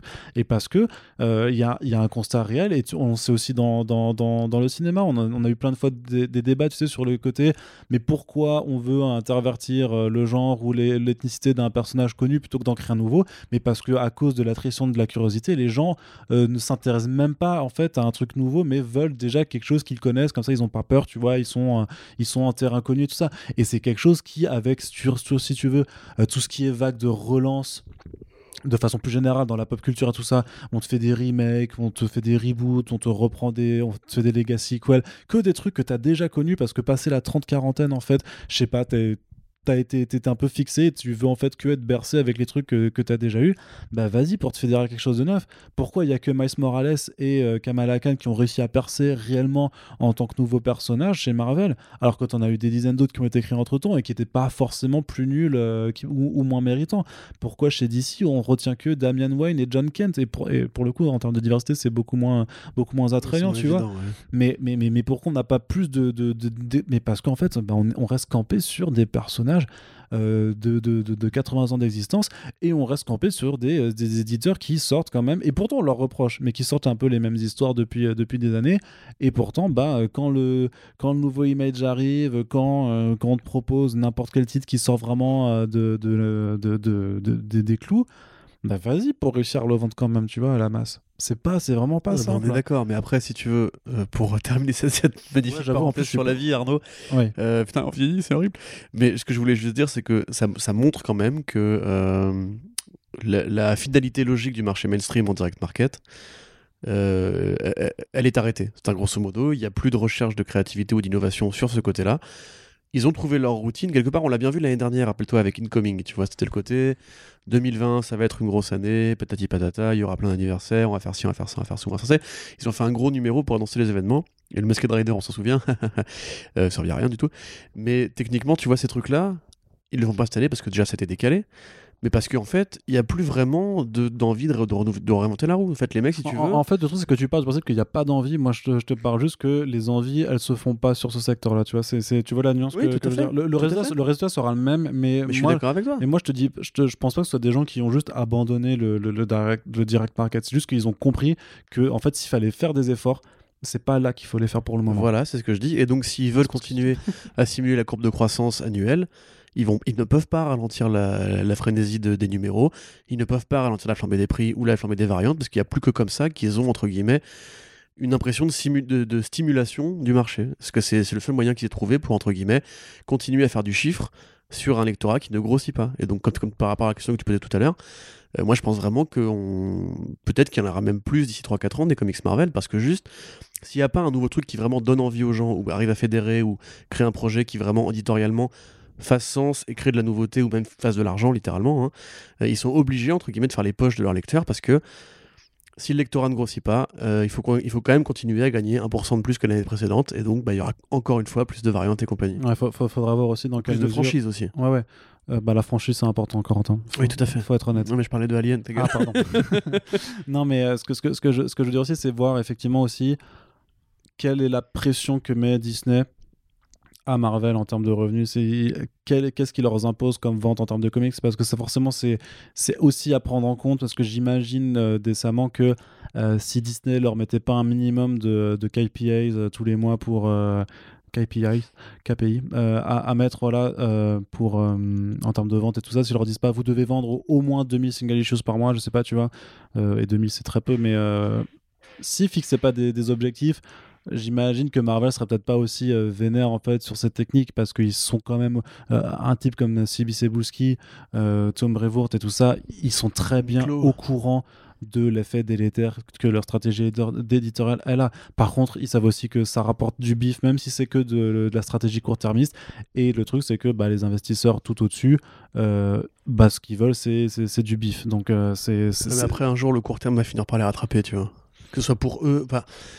Moi, je vois pas un monde où, en fait, euh, mettons par exemple que Marvel arrive à tuer Dark Horse, ce qui est possible, hein, on peut pas non plus le nier. Non, je pense pas. Euh, pff, moi, je sais pas, un Jean Mignola va mourir quand même, tu vois. Enfin, il y aura bien un moment donné où ils auront plus de poulos d'or et qu'ils pourront plus lutter. Donc, euh, soit ils feront de l'indé indé et ils gagneront un centime Ah, je par vois comics. mais- vraiment pas Dark Horse s'éteindre.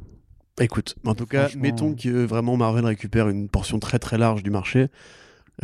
combien de lecteurs vont vraiment avoir envie de, de suivre cet univers-là, de continuer Déjà, il y a les Bah- vieux lecteurs qui vont claquer, il y en a d'autres qui vont pas forcément réussir à se transformer en passant à l'âge- adulte. Moi, je me pose vraiment la question de c'est quoi vraiment, tu sais, on parle de stratégie court-termiste tout le temps, mais à long terme, c'est quoi vraiment les effets les plus négatifs qu'on puisse imaginer, tu vois? Il y, a- il y a un contrepoint quand même qui est que récemment, on a quand même vu que si les films Récemment. Non, non, que récemment, si on a vu que les films attiraient pas forcément beaucoup de gens dans les, dans les librairies, les séries, par contre, elles devenaient un, un vecteur qui pouvait euh, marquer et qui pouvait relancer des ventes. C'était le cas notamment en France avec Umbrella Academy. Pour l'indé. Non, mais, mais pour l'indé. Mais je- justement, j'y arrive. Euh, les séries euh, Disney+, les séries sur les plateformes de streaming, parce que les, les- c'est pas, c'est pas, en plus, c'est vrai que c'est pas forcément les séries télé, parce que effectivement, euh, les séries de, euh, de la CW et tout ça ont pas forcément réussi à fédérer énormément de, de gens, en tout cas, si- sinon ça se sort un petit peu plus, quoi. Mais par contre, tu vois, il y a eu des phénomènes avec des séries de, plateformes de streaming. Et je me dis que les séries de DC, de HBO Max, les séries Marvel de Disney, euh, peuvent créer des, petits phénomènes et peuvent peut-être intéresser sur, sur des personnages, tu vois. Puisque ça s'est vu avec des séries de plateformes de streaming. Ouais, mais pour moi, c'est pas la même chose. C'est une série indé, il y, y a un tome 1, tu vois, il y a un tome 1, un début, milieu, une fin. Là, c'est toujours pareil, hein. c'est un, espace cloisonné. Pour moi, ce qui fait peur au lecteur euh, normal de DC, Marvel ou du mec qui a envie de rentrer dedans, c'est il arrive devant son rayon, il y a quatre tomes de Captain Marvel différents par quatre équipes créatives différentes. Alors certes, elles ont toutes le macaron, la BD qui a inspiré le film. Euh, tu rentres dedans, tu sais pas qui est qui, t'as pas d'origine story forcément toujours euh, disponible en kiosque. Une, une- une- lecture en indé, c'est littéralement autosuffisant. Comme un manga, tu vois. Quelque part, c'est aussi la force du manga. Euh, les gens, ils commencent un manga par le tome 1. Il n'y a pas besoin d'avoir lu 40 Dragon Ball pour, pour, pour lire euh, One Piece tome 1, tu vois. Et ça, c'est un truc, euh, encore une fois, j'y reviens. Le problème de l'album, c'est que les albums qu'on a en France ou aux États-Unis, c'est des recompilations de single issues. Et la valeur se perd dans le temps, puisque bah, Captain Marvel qui sort, tu vois. C'est basé sur quoi précisément? C'est basé sur des vieux runs de Captain Marvel à l'époque de Starlin, mais en même temps des réinventions avec des, avec des coniques, et en même temps de la BD qui font un origin story pour la sortie du film, etc. Donc c'est toujours pour moi, euh, une fois même, une fois que tu en as lu une, et que forcément, bah, du coup, tu veux la suite, il n'y a pas vraiment de suite, tu vois, des fois, genre tu lis une, mini-série qui est faite pour accompagner un film, tu passes à la suite, bah, tu, tu rattrapes en single issues la continuité normale. C'est pas du tout aussi clair, aussi limpide que lire Umbrella Academy tome 1, puis tome 2, puis tome 3. Ouais, mais moi je dis, ouais, ouais, non, mais euh, effectivement, t'as raison, hein, c'est pas. Bah oui. Je sais. C'est pas ce que je voulais dire non plus, mais euh, je me dis qu'il y a peu- peut-être. Non, mais je me dis que c'est quand même des médias qui peuvent servir de, de, de passerelle. En moi, moi, je l'espère vraiment. attirer les gens. Sincèrement, et je pense par exemple que le film Spider-Verse a peut-être euh, déjà fait la promotion du jeu sur PS5 euh, Miles Morales et peut-être même va aider les gens, je l'espère, à déjà découvrir le bouquin Miles Morales quand il sortira en France, mais aussi à lire du Ultimate Spider-Man par exemple, parce que c'est quand même un personnage qui justement ne demande qu'à être découvert. Le bouquin Mais- Miles Morales? Bah, on parlait tout à l'heure justement en Marvel. Ah oui, euh, l'album jeunesse. ouais. Voilà, c'est ça. Mais après, euh, tu vois, à, mon sens, a- les médias sont pas forcément très pour eux. Et je pense même que Marvel, en fait, enfin que Disney ne devrait pas demander à Marvel de faire du chiffre, devrait juste leur demander de leur faire une base d'idées pour les films à venir, tu vois. C'est quelque part pourquoi tu veux qu'ils se fassent chier à leur dire Après, il leur vendez des comics parce qu'on sait très bien que le marché est pas énorme, il est même pas. C'est quoi C'est c'est même pas 2 milliards les- euh, le marché des, des chiffres de single C'est Un... Alors, non, non, le- les singles issues, en tout cas aux États-Unis, c'est euh, 500 millions. Voilà, c'est Le, ma- le- le ridicule. marché total du comic book, maintenant, c'est 1, quelque chose milliard. quoi. C'est 1,2 ridicule, milliard. tu vois. Pourquoi est-ce qu'il leur mettrait la pression? C'est stupide. En définitive, il devrait juste leur dire euh, faites-moi juste pas de perte. Et tant que vous continuez à produire des trucs qui pourront nous servir en série télé, en jeu vidéo, en dessin animé, en film, euh, bossez, tu vois. Oui, parce que tu demandes, oui, c'est vrai que tu pourrais dire, euh, ouais, on veut juste que vous soyez créatifs et que vous nous servez de base, machin. Et en même temps, quand tu mets Matthew Rosenberg sur Punisher ou Nick Spencer sur Spider-Man. euh, Ça commençait pas si mal, hein, le, Punisher de Rosenberg. mais je Moi, ça, me- c'est ça me pour- déprime, mais c'est pour troller, c'est pour troller. c'est devenu une sorte de slugfest horrible où le mec dégorge des gens euh, sans, aucune, sans aucun motif. Mais, Ouais. mais bon, bref. Non, mais par contre, il y, a- il y a un truc par rapport à ce que tu disais sur Miles Morales. Moi, ce que, ce que ça m'évoque directement, c'est que notamment Panini a fait des rééditions des débuts du, euh, de Miles Morales par, euh, donc, euh, par Bendis et Piketty dans un format souple à 10 balles et quelques. euh, donc, c'est Ouais, leur, tout à fait. ouais.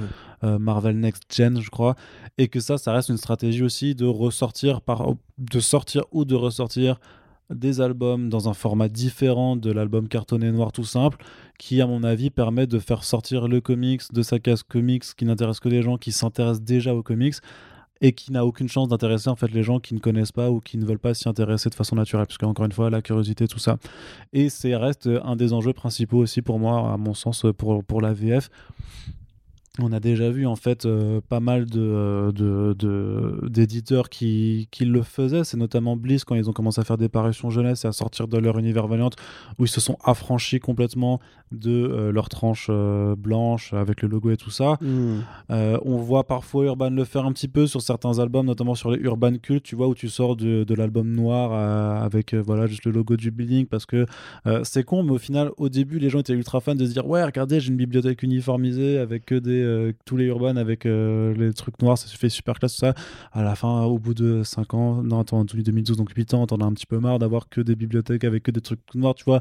Faut que ça vive un petit peu, mais puis surtout qu'il y a euh, il y a des vrais efforts à faire d'un point de vue éditorial sur un bouquin, comment l'éditer pour qu'il aille trouver à la limite son public cible ou celui qui s'intéresse. C'est-à-dire que par exemple, tu vois, on en avait parlé lorsqu'ils ont annoncé euh, le dernier des dieux, The Last God de Philip Kennedy Johnson, qui est donc un titre de Dark Fantasy, qui a toutes les chances de bien plus trouver son public si c'est présenté comme un album de Dark Fantasy à la euh, Requiem Chevalier Vampire ou un truc comme ça plutôt que si ça sort en format blanc machin à côté d'un Batman ou d'un euh, ou même d'un truc euh, indé plus estampillé indé je sais pas Western Vanguard ou, Saga tu vois. Et même Saga tu vois ça aurait euh, en, une réédition format franc plus grand à côté de, Cador de la, de SF je pense que ça peut ça peut marcher et quelque part, c'est aussi ce que Bliss a fait avec Britannia de Peter Milligan, qui est donc euh, des mini-séries, euh, euh, alors qui sortent chez Valiant, mais qui sont vraiment complètement à part du reste. Ça se passe, ça se passe bah, à l'Empire romain, donc c'est clairement un truc comme, comme ce genre, de, ce genre de, fresque un peu historique un peu fantastique. Ils l'ont ressorti en grand format pour voir si ça pouvait marcher, si ça pouvait attirer un autre public. Le jeunesse, tu le sors en souple. Kinaï, par exemple, qu'on avait fait un. Je sais pas si tu te rappelles, mais il y a deux ans, quand Kinaï s'était lancé, on avait fait un podcast avec Romain Oui, Garland. fait. Romain Galland, pardon, qui est donc euh, l'éditeur euh, de, de- de cette maison d'édition, où il, disait, il expliquait vraiment que son objectif c'était de surtout pas être rangé au milieu des comics. Parce que lui, clairement, ce qu'il faut, c'est que cet album soit dans le rayon jeunesse, tu vois, pour être avec le public cible. Et, quel- et quelque part, alors c'est pas la stratégie à faire pour tout, parce que quand tu sortiras du mainstream ou certains indés vraiment très typés comics, euh, mêlés au rayon comics, débrouille-toi juste pour euh, avoir des diffuseurs qui fassent correctement leur boulot et qu'ensuite le libraire soit réceptif et te fasse une bonne, une bonne mise en place dans, dans, le rayon. Mais pour d'autres, par contre, ouais, faut, faut, en fait, faut juste que tu travailles l'objet aussi, que tu ne te contentes pas en fait de ta charte graphique déjà établie, de, de, de ta, de ta fab lambda, et mets-y un peu plus d'effort, essaie de jouer sur les formes, les couleurs, machin, parce qu'en fait, Ah, c'est ce que fait Urban Cult aussi. Enfin, la bah, c'est Urban ouais, ce que je Cult, hein. disais, ouais, ouais, une, barque tout à fait avec, avec voilà, les, le Swamp Thing de Lenvin qui est, euh, Mm. qui est ouvert, le, le, Marshall Camelot Law aussi 3000. de euh, Pat Mills qui était rouge justement. Ouais, bah, moi j'avais plus en mémoire le, le Camelot 3000 du coup tout doré ou le Promethea tout en blanc qui euh, voilà qui, qui, qui rendent vachement bien. Mais, mais Panini a fait un très bon pour moi. Enfin, j'aimerais bien avoir accès aux chiffres, mais euh, ça n'a pas encore été le cas. Euh, Le fait de publier les Marvel Action en format BD franco-belge, euh, vraiment ma première BD Marvel machin, que tu peux retrouver du coup aux côtés des Garfield et des trucs comme ça, dans, même dans les, euh, dans les rayons des, tabacs relais de la gare. Les Marvel Select sont plus petits, plus souples, qui peuvent se retrouver dans le, dans le rayon jeunesse ces variations de forme pour au final des, des, des- des histoires qui viennent de la même maison d'édition de l'autre côté des États-Unis, c'est un truc sur lequel il faut continuer de faire. Et pas que parce que c'est de la jeunesse, mais aussi en fonction de, de quoi ça part, tu vois. Je te dis, tu sors du comics de, de, de, SF, essaye de le sortir comme une BD de SF ou un, roman graphique de SF comme le font d'autres éditeurs spécialisés dans la SF en France. Essaye de, de en fait, juste de... C'est con un peu à dire, c'est vraiment cette histoire un petit peu de... pas de cheval de Troie, parce que le cheval de Troie, ça veut dire qu'il y a une ruse derrière et qu'on on essaie de te la mettre à l'envers, mais c'est juste essayer juste d'aller d'attirer un public qui est naturellement intéressé par la SF, par exemple, par le registre un peu de ton histoire. Mais si tu lui dis que c'est du comics en tant que tel parce que ça vient des États-Unis, d'un coup il va se faire Ah non, non, non, moi je, je ne lis pas ça, moi je lis de, de la BD. de- Du roman de- graphique. Voilà, de la bande dessinée, tu vois. Du graphic novel. Et donc, faut, faut, faut, faut, faut essayer un petit peu de, tordre le cou à, à- à certaines idées préconçues et de, Tout à fait. et de voilà. Donc, c'est c'est ce que j'attends du coup, par, par exemple, pour le marché VF, c'est de continuer à voir ces efforts se faire parce que je viens de les lister, il y en a déjà qui ont été faits. Il faudra bien entendu voir si ça paye ou pas, mais il faut continuer de les développer et Ouais. c'est ce que Tu j'attends. sais qui de- est fort pour ça? Non 619. Yes. On en parle? On, tu veux faire Allez, un, peu- Mohamed. un petit peu un point sur le 619 Euh, un, petit, un petit point, bah après, en fait, ils, ils ont, ils ont déjà fait le point pour nous, hein, j'ai envie de dire, puisque pour le 31 décembre, les, les bons gars de 619 ont sorti donc un, un teaser trailer pour les sorties de l'année prochaine. Alors, il y a quand même pas mal de trucs intéressants. Je sais pas s'il y a un point qui t'intéresse particulièrement, parce que c'est une longue liste. hein, Tout, tout m'intéresse, on va pas, on n'est pas forcément là pour faire le, le- le détail. mais Ouais, c'est ça.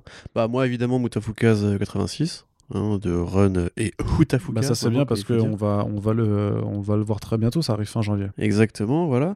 Après, euh, je suis assez curieux de voir Short Story de Modou et Run, euh, parce que c'est donc la réinvention du Dahlia Noir. Alors Modou, donc, qui est le génial dessinateur de, de, de Freak Squill, euh, qui est un mec qui a un style extraordinaire, plus, qui est plus manga, je trouve, que comics à la limite.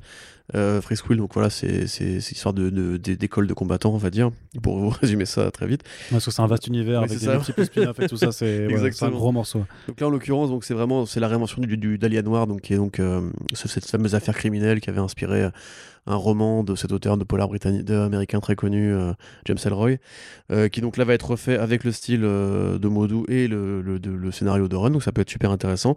Pour l'instant, ils n'ont pas encore fait trop vraiment de polar comme ça, un peu bresson. Enfin, peut-être chez Doggy Bags, remarque, j'ai peut-être peut-être loupé un numéro, mais voilà.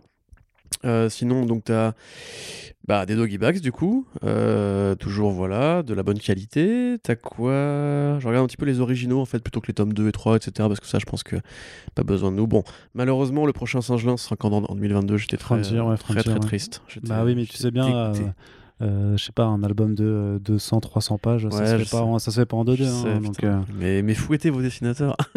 bah non, respectez-les surtout. mais non, mais je, mais je rigole, tranquille. Non, mais ce qui est, ce qui est Mais ouais, intéressant, c'est que ça, continue d'être intéressant puisque c'est des publications à la fois hybrides dans le style, parce que de toute façon, c'est l'album 619, pardon, c'est quand même un collectif d'artistes qui euh, revendiquent en fait la, la multiplicité des, euh, de leurs influences et donc qui les retransmettent euh, clairement là-dedans, sachant que par contre, oui, ça, ça a toujours été des publications qui, euh, euh, qui, bah, voilà, qui s'inspirent de la pop culture, de, Ouais, de, ouais, de voilà. tous horizons, ça, il n'y a jamais eu de, problème là-dessus. Avec des formes d'anthologie, effectivement. Et voilà, et le truc c'est que c'est aussi hybride dans parce que voilà, t'as des récits complets, des enfin des graphic novels du coup, des Bah, romans, t'as- t'as- T'as des trucs qui des- sont. euh, des romans- des rom- des romans Des graphiques. romans graphiques, attention. de, de la BD. Des romans illustrés. Ouais, c'est ça. Voilà. Mais t'as aussi des séries régulières et aussi Voilà, des, c'est que t'as des des- stand-alone. et des anthologies. Enfin, des- t'as des trucs qui sont compilés en, en un seul En volume, comme PTSD par exemple, ou Carbone et Silicium. T'as les trucs qui sont en série, et effectivement, t'as donc ces revues anthologiques occasionnelles. Alors, qui sont du coup en soupe quelque part. Tout à fait. Alors là, en l'occurrence, il y a un peu de tout pour l'année prochaine, mais vraiment, je trouve ça assez impressionnant d'avoir une, une telle liste justement sur toute l'année. Euh, parce qu'il y a des trucs originaux. sachant il y a des qu'ils ont suites, pas. euh, bah, après voilà, c'est un teaser. Il y a pas tout. il Ouais. a pas tout. Pas tout. Pas tout. Et puis voilà, bon, euh, Midnight Order aussi avec Bablé qui va, qui va un peu faire plaisir aussi, je pense. Mais surtout, euh, pour moi, le gros, euh, et c'est un peu dommage entre guillemets parce que c'est vraiment la référence ultime de 619, c'est Mutafukaz euh, 2. Mm. Enfin, putain de merde. Euh, j'ai chaud, je, je peux plus, j'ai très chaud, je veux la suite tout de suite maintenant, là, tout, voilà. Je veux Ouais, voir, puis, euh, et puis et puis d'un Dark Mid City avec euh, des gens bizarres. Enfin voilà, de toute façon, il y a, y a aussi, euh, par exemple, le 404 Comics, qui sera donc un nouvel éditeur qui arrivera sur le marché, qui va, euh, qui, dont on avait listé le programme 2021 dans un précédent front page qu'on vous invite à réécouter. Mais on avait remarqué que c'est à la fois de l'export de, de titres indés, mais aussi de la création donc de, Exactement. de, de comics français. Et notamment, si vous avez écouté le Super Friends avec Kader euh, Shaibi de Comic Zone, euh, lui, il disait vraiment que ce qu'il voulait voir pour, euh, entre guillemets, un peu re- relancer l'industrie aussi, c'était faire du comics à la française. Donc, c'est quelque part, c'est quelque chose. Oui, il y a un mouvement qui, qui peint et il serait intéressant de le Il y a plein de de choses qui commenter au fur et à mesure de euh, l'année. Mais... Et même Kinaï, tu vois, Kinaï qui fait sa petite anthologie jeunesse Punch, donc avec une équipe créative différente euh, euh, par numéro, et quand les quatre premiers volets seront sortis, ben, ce sera ensuite regroupé en album. Mais d'abord, tu as vraiment une, une publication en fascicule, un peu comme le sont par exemple les spin-offs de, de Mutafukaz, euh, Puta Madre ou Le Baloka, qui sera, qui- et même euh, 1886 du coup, qui sortent d'abord en single issues, techniquement, c'est vraiment, c'est vraiment ça. C'est du, du, euh, du floppy, du fascicule, appelez ça comme vous voulez, avant d'être euh, d'être relié, d'être compilé. Donc là, on a la même chose à côté de avec euh, avec Kinaï qui fait cette ce genre d'anthologie, ce genre de projet. Donc de toute façon, tu as voilà, as une forme de d'expérimentation qui, qui, continue. Alors, faudra voir si, ça fonctionne, bien entendu. Le truc est que avec euh, le, circuit traditionnel, on va dire, les médias plus ou moins généralistes, plus ou moins spécialisés, le bouche à oreille du lectorat, la façon dont on parle et dont on fait la promotion sur les réseaux sociaux, ça peut forcément euh, transformer un truc confidentiel en gros succès. et puis là, il y, aura les il y aura les conventions l'année prochaine pour faire des promos. Bah ça, c'est c'est un autre, ça c'est une autre attente de 2021 hein, pour euh, parachever le cycle un peu comics, c'est le retour de l'événementiel. Voilà, c'est ça qui fait quand même. Bon, on s'en souvient beaucoup de bien à Bliss quand ils se sont lancés justement le circuit des conventions. Euh, je pense que pour tous ces éditeurs et toutes ces initiatives qui vont se lancer, en plus d'avoir les artistes en français, donc en local, ça pourra peut-être aider les gens à faire découvrir des trucs, euh, comme ça avait pu être le cas avec Joshua Dysart euh, pendant la Comic Con. Mais ouais, bah alors le, retour des conventions, il va pas quand même. Ah, ah il va quand même pas se faire tout de suite parce que voilà, la pandémie a priori n'est pas enterrée loin de là. A priori, bon, si c'est bien l'été, on aura quand même toutes les conventions de fin d'année. Moi, je suis quand même assez craintif par rapport à déjà la phobie euh, de la contamination qui va quand même durer. Même s'il y a les vaccins, etc., les gens vont pas réinvestir des grands lieux comme ça du jour au lendemain. Surtout que le, le lectorat de comics, c'est pas forcément tout tout jeune en France et qu'il y a aussi beaucoup de gamins qui sont, comme on sait, des porteurs asymptomatiques. Donc je ne sais pas si tout le monde va vraiment avoir envie du jour au lendemain de retourner en convention. À partir du moment où on sait, où les chiffres te diront euh, quand tu es vacciné, euh, tu es euh, immunisé. Ouais, après, il faut voir, on en sera d'ici là, tu vois, c'est mm. difficile de tirer des plans sur la comète. Mais en tout cas, pour ceux qui n'auront pas du coup tout, perdu en 2020, parce que ça a été très dur pour plein de conventions qui ont dû bah, mettre, enfin piocher dans les réserves, on va dire, pour éponger les pertes, etc. Euh, ça va quand même du coup être le retour euh, au contact, euh, au physique et à l'événement effectivement, qui je pense est quand même super important pour juste pour, faire vivre en fait la marche, marché de la BD parce que les conventions c'est des, gens, des endroits où les gens vont pour montrer leur cosplay ou pour promener les gamins, faire signer à une star une photo etc et où tu côtoies tous les jours des passionnés de comics, des stands de comics, des artistes et des auteurs qui viennent présenter leurs travaux, parler de leur carrière, etc. Et, en même temps, réimaginer un petit peu, alors avec tout, euh, tout, tout l'amour que j'ai pour, euh, pour les gens avec qui on a travaillé, les plus grosses conventions que sont Paris Manga ou Comic Con par exemple, avec qui j'ai toujours eu plaisir à bosser, si cette année 2021 doit un petit peu se aussi être une année d'entre deux, puisque faut aussi se dire que euh, si c'est pas résorbé dans les autres pays, je veux dire, euh, il y a très peu de chances que des artistes américains euh, deviennent se déplacer forcément en, Europe, et pareil pour les autres pays d'Europe.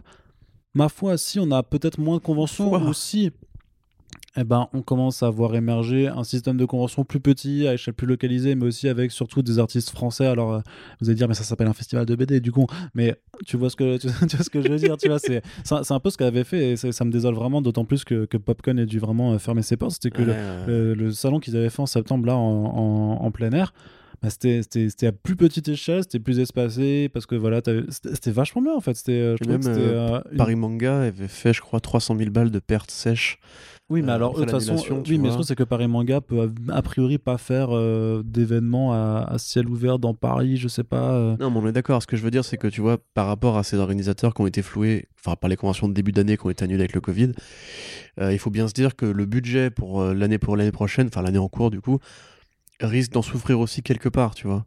Non, mais c'est sûr. Il y a des économies d'échelle qui vont devoir être trouvées.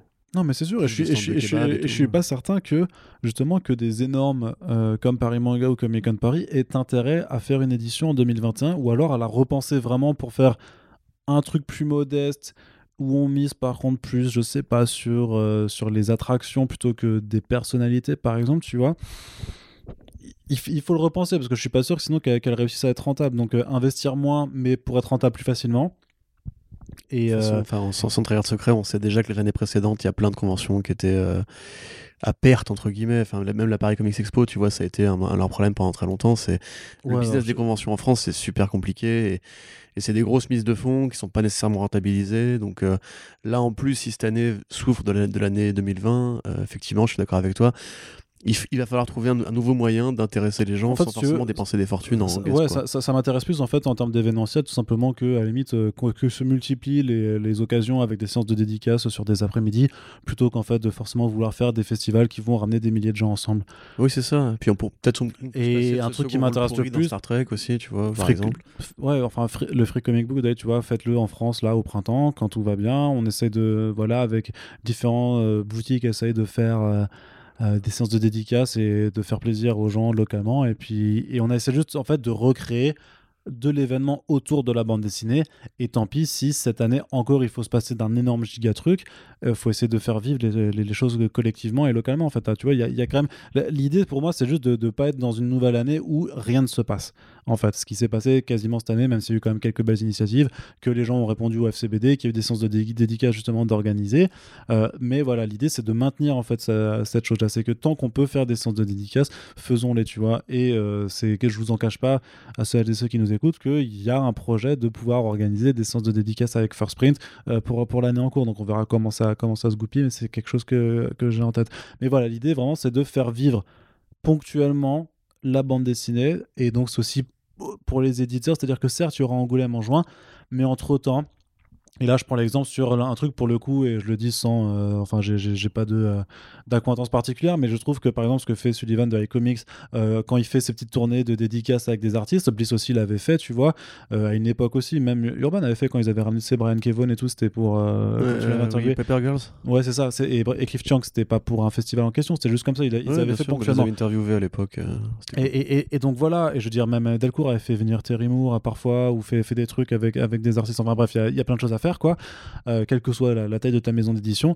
Mais voilà, fait- si vous le pouvez, notamment parce qu'en plus, il y a de plus en plus d'artistes maintenant euh, européens, en fait, simplement, qui bossent pour, pour la BD américaine, bah ça fait des opportunités de faire des petites tournées comme ça qui permettent de faire vivre le milieu, tu vois, d'avoir un peu de de- d'émulsion, de, de, de- Émulation. d'émulation. Ça, je me trouve toujours, toujours, Ouais, je sais, émulsion, c'est ins- Ouais, c'est insupportable. Euh, mais voilà, d'émulation. Grief, tu vois. Ouais, d'émulation dans le milieu et ça crée en fait, le truc c'est que ça te permet de créer ton propre événement parce que de toute façon s'il se passe rien s'il n'y a pas de gros festival et ben et en fait et que du coup il n'y a pas d'événement et ben vas-y ben, en fait crée-le ton événement tu vois c'est con mais je veux dire si tu as des conventions voilà je veux dire dans je, reprends un exemple, tu vois ce qui s'est passé, mais genre la, la, la, la- tournée là avec Simone Dimeo, ça a plutôt bien marché, tout ça, c'est c'est cool parce que voilà, il y avait Power Rangers, Tortue Ninja, c'est un bon artiste, tout ça, certes. Mais admettons que euh, ça se passait cet automne alors qu'il y avait Comic Con Paris qui ramenait, je sais pas, euh, Jimmy, euh, Brian Bendis, n'importe qui, tu vois. Et truc, ça, ça aurait eu moins d'impact quand même, tu vois, parce que ça aurait été un peu été éclipsé parce qu'il y avait d'autres gros trucs qui se passaient. Bah là, s'il se passe rien, et ben même, en fait, le truc, c'est que même une tournée avec pas forcément le, le mec le plus incroyable du monde ou enfin le plus connu, tu vois, le plus famous, en fait, te permet d'être événementiel. Et c'est là-dessus, je pense que, enfin, pour moi, c'est là-dessus que, de, que, que les éditeurs et les organisateurs de, de, de quoi que ce soit peuvent jouer en fait en 2021. C'est-à-dire que y a pas, si les gros salons peuvent pas revenir encore, bah devenez en fait les, les gros salons, tu vois, sans être des gros salons. Tu vois ce que je veux dire? Oui, dans, dans l'idée. Donc voilà, c'est passionnant. Bah, J'aime bien. C'est vrai? Ouais. Bah ça arrive très peu en plus, donc euh, profites-en. Alors, c'est vrai que tu n'as pas te couper la parole depuis tout à l'heure. Mais euh, voilà, très bien. Du coup, on est bien pour les comics là? Ouais, ouais, ça fait une heure et demie J'avoue, les... j'ai pas grand chose à ajouter par rapport au business des conventions. Moi, je, ce, que je, ce dont j'ai hâte le plus, c'est surtout de pouvoir. euh, Tant Enfin, qu'il y ait des bières à Angoulême. Ouais, il y a ça. on y va hein, cette année. Bah oui. Tu m'auras une accrète, c'est bon? Oui. Putain, parce que moi, je suis qu'un petit pigiste, tu sais. mais non, mais après, au-delà de ça, c'est vraiment le. La proximité, parce que c'est vrai que la BD, en fait, en France, contrairement au cinéma ou aux séries télé ou dans des personnalités qui sont assez médiatiques, les auteurs, les artistes, déjà, c'est pas forcément des gens qui méritent, qui même vraiment être mis en avant. Euh, Il y a peu de grosses Oh. restas, etc. Et c'est vraiment des restas très localisés. Euh, c'est vraiment ce moment où en fait c'est vivant, tu vois, où tu vois les gens en face, tu peux leur parler comme à des gens normaux. Et je trouve d'ailleurs qu'on est quand même, nous, dans un milieu où la plupart des gens sont quand même assez conviviaux et pas dans le côté. euh, Enfin, c'est pas comme à la, à la New York Comic Con, tu vois. Je me souviens d'une année où Palmiotti était venu à, à la Comic Con Paris. Euh, tu peux aller le voir, tu lui dis vas-y, viens, on va boire un fumer de clope et tout. Tu vois, le mec était super cool. Oui, Qu'est-ce alors... a Non, mais pas parce que... pas les gros invités de Parce Paris Comic Con, peu- ils sont, ils sont, parce qu'ils sont un peu en vacances. Après, le problème à New York, c'est qu'il y a tellement de monde que les gens sont pas, sont pas Oui, forcément accessibles. toujours avec leur argent aussi. hein. Euh, bah ça, ça, dépend desquels, parce que tu vois, enfin bon, euh, avec tout. tout euh, enfin, c'est pas si difficile que ça, tu vois, même s'il y a des agents, je veux dire, euh, euh, c'est. euh, je, le- je le prends à titre Tu d'exemple vraiment très, et très, très euh, personnel. Non, mais voilà, j'ai pu, euh, j'ai pu aller. euh, et ça ne s'est euh, hélas pas fait, mais Karen Berger m'a pas euh, snobé. Je suis allé lui parler, Ah, elle m'a écouté, elle m'a donné sa carte, elle m'a dit euh, on- je vais voir si j'ai du temps pour, euh, pour faire une interview. Elle n'a pas eu le temps. Bon, Tom King, Mais au moins, t'as pu lui parler. mais j'ai pu lui parler. Mais To- Tom King, c'était pareil. Je suis allé le parler. Il m'a dit bah attends, euh, va, va parler à, à Clark, euh, machin. Et je suis allé voir là-bas. non, non, mais je suis allé lui parler. Le gars, il m'a dit Bah écoute, je suis full, mais euh, vas-y, pointe-toi demain à 17h. Si j'ai un truc qui se libère, tu peux y aller. Je me suis pointé, il a réussi à, à- à me laisser passer. Donc, c'est. Et, et, et- et des, certains artistes qui viennent vraiment en, en full indépendant et qui, qui s'en foutent, qui sont pas gérés, comme Mark Russell ou Daniel Warren Johnson, bah eux, tu vas juste les voir Voilà. et ils te disent Bah, Vas-y, on, se- on se tape un rendez-vous. C'est là où je voulais en venir, quelque part, c'est qu'il y y a quand même justement une sorte de rapport humain qui est important dans les conventions, ou les salons, ou ce que tu veux, etc. Et moi, c'est plus ça qui me manque. J'ai vraiment l'impression que là, les conventions dématérialisées et compagnie, c'est- vide, c'est- déshumanisé. Moi, Même Dan Didio, j'avais pu lui parler. C'est bien. Ouais, bravo, quel fait d'armes. Euh, vraiment, tu vois, moi, ça, ça me paraît froid et je trouve qu'on sort vraiment d'une année assez froide. Et au-delà même, en fait, du talent ou du, comme tu disais, hein, de, de la street cred, de chaque artiste et compagnie, juste parler de BD avec des gens qui aiment la BD en vrai, entre guillemets, pas sur Twitter, pas sur un forum, pas sur un site, autour d'une bière ou autre, euh, effectivement, moi, c'est un truc que, que j'attends vraiment. Ouais. Voilà, c'était moins analytique que toi sur le marché, mais Non, effectivement, non. on sentit plus humain et plus chaleureux. Ouais, je sais pas. Pas. Parce que moi, je suis plus une machine qu'un être ça. humain. en Bah, fait. tout le sait, C'est un, peu le problème. Voilà, machine en jogging. C'est ça. Bah oui. Petit bah- molang. Ouais, ferme ta gueule. Allez, on continue du coup un petit peu pour évoquer. euh, on oui, n'a pas mis en série télé Pipoudou euh, saison 2. Arnaud, hein. c'est vrai, mais on ne sait pas si elle arrivera en 2021. Donc, Moi, je vais euh, dire que si, parce que j'ai envie d'en parler. Voilà. Oui, bah. Non, ta gueule Bobby Pills a teasé que c'était Nymphéa d'abord qui devait arriver, je pense, hein, de, de- qui devait arriver chez eux. Donc, euh, on attend aussi Vermine saison 2, ce genre de choses. Mais c'est pas non plus. Enfin, on en parlera, mais c'est pas complètement dans, dans, dans le truc direct qui nous concerne, quoi. C'est vraiment parce que on est des suceurs et qu'on et qu'on adore Pipoudou que, que forcément on va aller en parler. D'ailleurs, regardez. Vermine aussi, on l'adore. hein. C'est trop bien, non, mais c'est beaucoup trop bien, mais euh, ça nous, c'est pas forcément un truc qui, nous, qui est censé nous, nous, concerner, nous concerner directement. Par contre, qu'attendre de cette année, euh, Corentin, en termes de séries télé?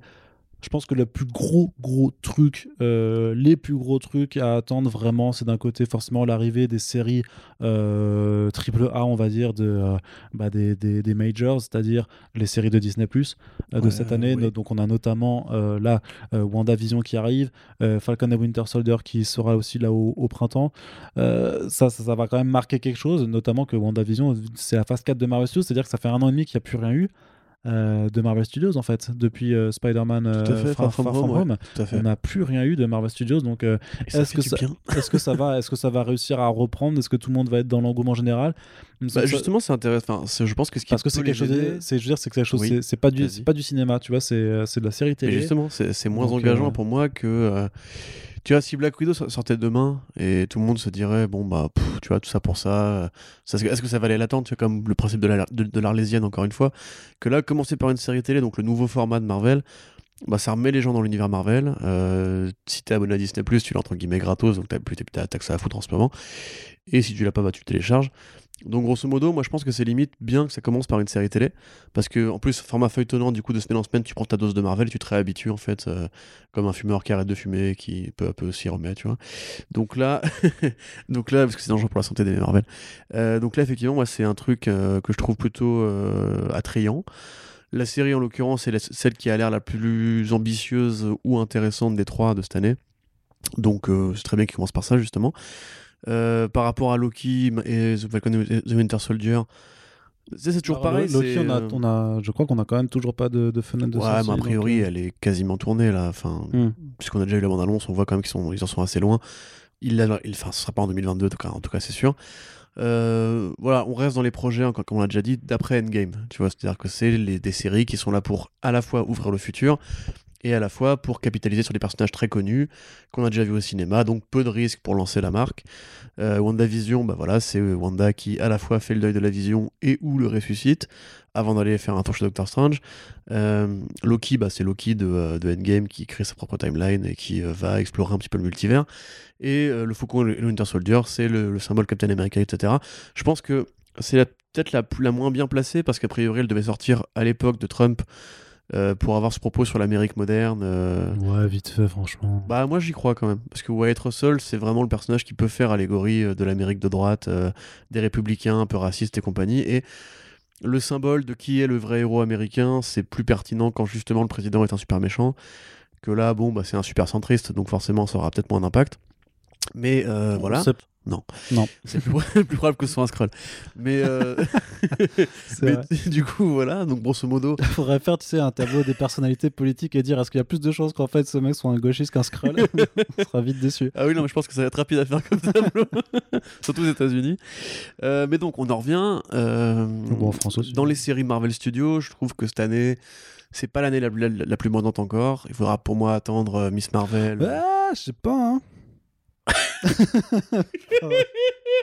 Le mec, il me coupe comme un sauvage. Eh vas-y, vas-y, attaque. Non, mais en termes de bandante, je sais pas. euh, Et- Pourquoi tu parles bizarrement Eternals, Shang-Chi, ma, ma couille. euh, C'est pas des séries. Non, J'ai mais. dit les séries. Pourquoi tu m'écoutes pas quand je Mais parle les séries. On est bah, sur la partie série télé. bah. WandaVision et Loki, franchement, ça va. Demi, Ouais, de- demi-molle c'est pas minimum, encore des nouveaux même, personnages, tu vois. On les a déjà vus. C'est de l'afterwar. Oui, mais même si c'est des nouveaux personnages, c'est pas des personnages qui ont forcément ont eu droit à la meilleure exposition possible. Excuse-moi, Wanda, on sait quand même que c'est un des personnages les plus euh, sous-exploités du MCU. Oui, tout à fait. Mais ce que, enfin, ce que j'en reviens à dire, c'est que ça Et- reste de la- de l'après-endgame, de la transition. C'est encore des produits, des produits de transition. Oui, et, et Loki, euh, même si on l'a déjà eu bien eu, là, le, le but, c'est quand même d'avoir une autre Loki. Donc c'est. euh, Produits de transition. Fa- Falcon aussi, c'est un personnage qui Produit était de sous transition, exclu- transition, transition, transition. On n'a pas encore la nouvelle page de Marvel Studios qui s'ouvre, c'est ce que je veux dire, pour les séries télé. Elle se Là où demi- justement, elle se cinéma- demi-ouvre. Elle se demi-ouvre, elle s'effeuille. C'est ça, Voilà. elle fait, elle fait, Mais, mais grosso modo, ce que je veux dire, c'est que par rapport au cinéma, où tu auras justement des Shang-Chi, où tu auras des Eternals pour montrer un peu la nouvelle direction, les nouveaux personnages qui vont passer après les grands héros de, de maintenant, là, actuellement, mais tu vois, pareil, The Falcon, c'est exactement le principe même de la série de transition. C'est Captain America, c'était lui avant, maintenant ça va être lui. Ve- Tenez, voilà pourquoi. WandaVision, quelque part. euh, T'imagines quand même si ça devient pas Captain America? Non, mais c'est sûr que si, gros. Enfin, euh, c'est sûr que si. Il y a aucun doute là-dessus. Et Loki, pareil, tu vois. Loki, avant, c'était Middleston. Maintenant, c'est Sofia Di Martino. Et euh, Vogel, les, les haineux, tu vois. Mais les nouveaux personnages, donc en gros, si tu veux, la nouvelle ligne de la phase 4, 5, euh, la nouvelle génération, tu vois, les Young Avengers, ce que tu veux. Ou les New Avengers, tu vois, ça pourrait être intéressant qu'ils fassent le nouveau New Avengers en 2023-2024. Mais euh, là, pour l'instant, je trouve qu'au niveau série télé, on se repose sur ses acquis. Tu vois, ce sera l'année prochaine qu'il faudra voir She-Hulk, qu'il faudra voir mais Hawkeye, c'est pareil. Quelque part, Hawkeye, c'est vraiment euh, c'est l'acquis le plus basique du monde pour te dire voilà, Kate Bishop, elle arrive bientôt, t'inquiète, frérot. Voilà, pour l'instant, moi, c'est pas Et ça pour- qui m'excite le plus. Non, mais par contre, ça reste quand même un des gros trucs, comme le fait qu'on aura The Suicide, enfin peut-être en 2020, Peacemaker. euh, Peacema- enfin le, le spin-off de The Suicide Squad, donc Peacemaker, donc à, à, à voir ce que ça, ce que ça va donner. Euh, mais c'est intéressant de voir du coup, c'est euh, vraiment les, euh, les studios, enfin les, les, les- ouais, les major studios de cinéma se lancer du coup sur le, sur le petit écran euh, réellement, alors que jusqu'à maintenant, c'était des plus petites antennes euh, qui s'occupaient de faire les productions télévisuelles, donc c'était ABC notamment, euh, et donc et, peu et- canonique. et- et Marvel Television, voilà, surtout plus canonique. Et de l'autre côté, bah, tu as toujours la CW qui fait euh, notamment euh, la, la majorité des travaux euh, d'ici. Donc bon, euh, j'ai noté là Superman et Lois. euh, Bon, voilà quoi. Dis- disons qu'on veut parler des choses qui nous font vraiment kiffer. Donc on, Batwoman saison 2, on- Painkiller. euh, Ouais, voilà. Non, mais on, on a évoqué, c'est des projets qui auront soit certainement leur- leurs intérêts et leurs qualités pour le public concerné, notamment pour le public cible. C'est pas effectivement ce que j'attends le plus. Mais J'attendrais plus du côté d'ici que il y ait simplement d'autres chaînes qui se lancent dans des adaptations bah, de DC en fait. techniquement, HBO Max, Sweet Tooth, c'est un produit d'essai.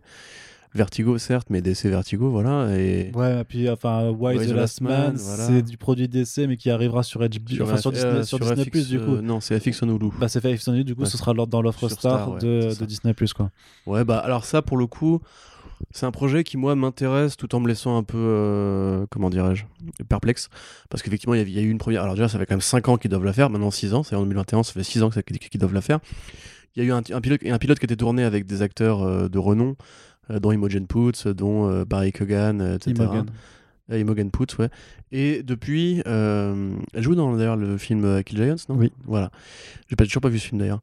Euh, et techniquement, là, c'est un nouveau projet. Ils ont dit que c'était un reboot de la série qu'ils comptaient faire au départ, avec un nouveau cast, qui est intéressant. hein. D'ailleurs, il y a quelques bonnes idées qui se baladent. Et sans vrai singe. Et sans vrai singe, effectivement, mais par contre avec une, euh, une vraie. euh, non, pardon, un vrai homme transgenre. Parce que dans le monde de Why the Last Man, tous les hommes euh, sont morts. Et euh, il y a un acteur transgenre qui a donc été une femme au départ, qui après a transitionné vers, vers un statut d'homme, qui va jouer justement l'un des rôles de ces femmes-là, qui entre guillemets dans ce monde-là, pour pallier à l'absence des hommes, dans le comics de Vaughan, hein, euh, deviennent entre guillemets des hommes pour euh, justement les, les femmes qui restent. Donc c'est un truc qui est vachement intéressant, qui fait du progressisme, euh, enfin du progrès, on va dire, très intelligemment. Moi, quelque part, l'acteur qu'ils ont pris, Ben Schneider, me paraît quelque part plus logique pour incarner Yorick que le Kogan, qui a une gueule un peu particulière. Mais voilà, je sais pas, en fait, moi, c'est cette espèce de reboot qui me, qui me pose question. Je me demande vraiment pourquoi ils n'ont pas voulu faire le projet de, de base. Euh, quelques acteurs ont disparu, dont un qui a été accusé de viol et compagnie, donc voilà, c'est un peu, un peu compliqué comme projet à suivre, mais comme tu le disais, ça reste euh, prestige, entre guillemets, parce que c'est FX, qui est quand même une très grosse chaîne qui concurrence généralement HBO et euh, Showtime, et c'est enfin, les grandes séries télé, grosso modo. Donc c'est quand même rare qu'on ait cette espèce de- d'échelle de valeur de production, donc c'est cool.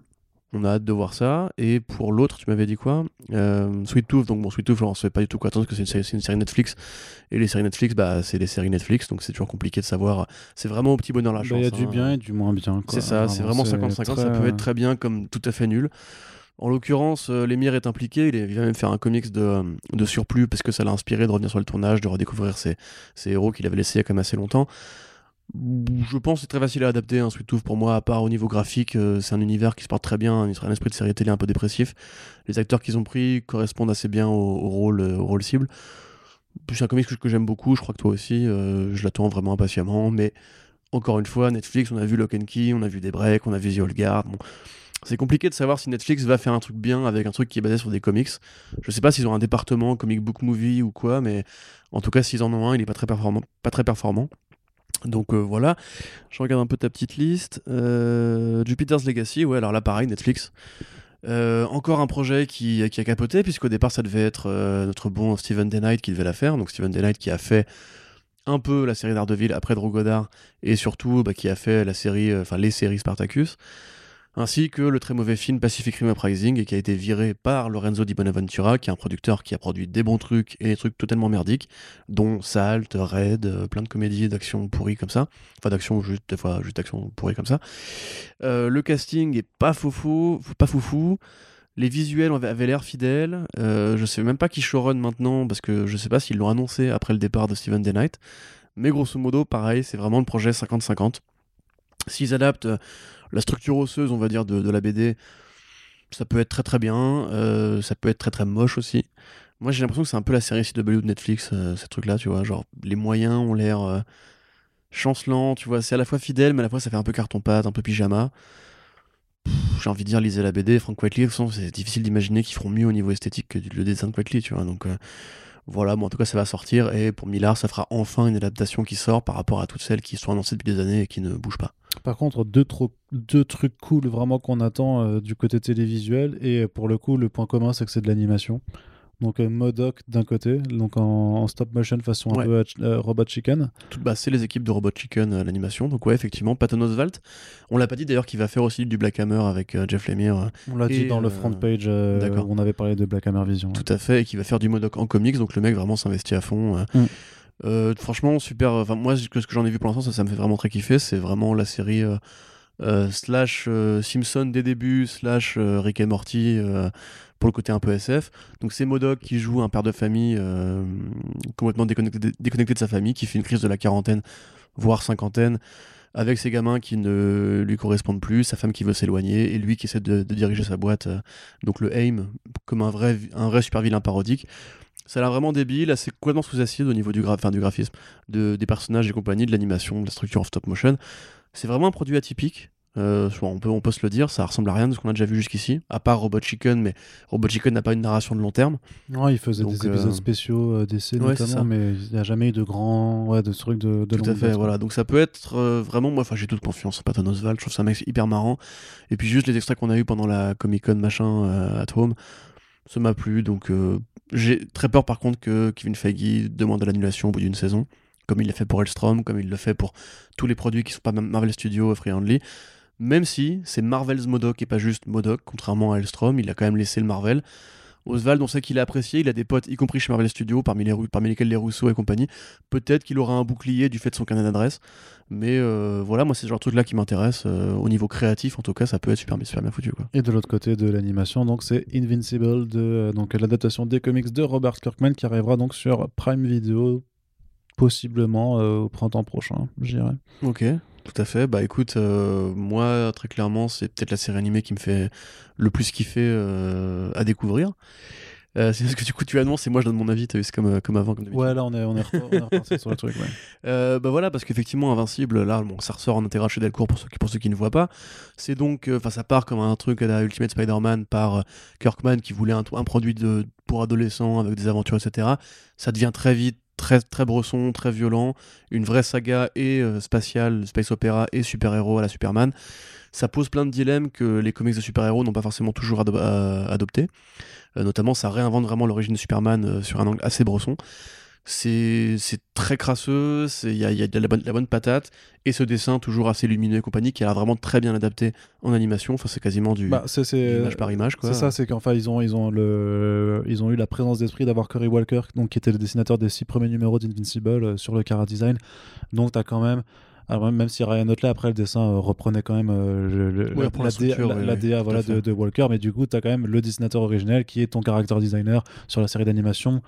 Bon, c'est ça. On a vu sur les trailers quand même que le seul truc, c'est que ça n'a pas l'air d'être une animation ultra fluide. Ça a l'air d'être toujours cantonné, tu vois, à la même animation que tu vois dans, euh, dans les produits animés de base que font DC notamment ou, ou Marvel, tu vois. C'est que euh, ça risque, voilà, c'est pas. Il flou quand il bouge. Euh, ouais, c'est parfois c'est un peu statique, tu vois. Ça a pas l'air d'être. Euh, ils, ils, font des économies un peu sur le nombre d'images en fait. Qui, mais ça, on n'aura plus jamais une animation à l'ancienne à la Batman TS. Hein, c'est triste, mais je pense qu'il faut commencer à renoncer. Hein. Je sais pas. Au Japon, ils y arrivent encore un peu, mais même bah ouais, encore des animés japonais récents. Il y a encore les modèles 3D pour les bus et tout. Même les trucs Dragon Ball aujourd'hui, enfin c'est vraiment tout est. Ouais, mais tu vois, enfin c'est très. Je sais pas, je sais pas si t'as regardé SNK l'attaque des Titans. Ou pas du tout, Non, je, si, si, j'ai regardé au début, mais. Euh, ah, il y, a quand même des séquences parfois en termes de. Oui, oui, bien sûr. Mais c'est ouf, tu vois. Alors parfois, ils le font juste sur 30 euh, secondes parce que ça prend sûrement beaucoup trop bah, euh, d'énergie à animer. c'est ça. mais, alors, mais alors, du coup, j'espère qu'on aura ce genre de fulgurance pour, pour Invincible. Ah, j'espère aussi, bah, le, le, fameux combat qui clôt ce que tu sais, la première intégrale, on va dire, qui, qui, est, du Man of Steel, grosso Alors, modo. Il est, il, est, à la moitié de l'intégrale, du coup. mais Non, il est c'est le, dernier numéro de la première intégrale. J'ai fait la critique. Non, je parle du combat avec. Euh, ah, du, combat, d'accord. Pas, pas, voilà, pas, le premier twist, mais le deuxième twist. C'est ça, on ne spoil pas. Mais grosso modo, voilà, ce combat, par exemple, qui est vraiment du Man of Steel, mais en, dessin par Walker, enfin par Otley, du coup, à ce moment-là. Euh, avec, ce qui est trop rigolo, c'est justement euh, quand ça commence, c'est une série, c'est une série comique entre guillemets, une série jeunesse, avec ce trait hyper dynamique à la Spider-Man et ces designs super lumineux, super flashy, etc. qu'avait fait Otley et euh, Walker du coup. Et quand Otley après reprend il, part sur la violence. Du coup c'est la violence très colorée très euh, bombastique un peu justement super euh, léchée super légère aussi. Et euh, voilà ça peut être super rigolo de le voir en, animation.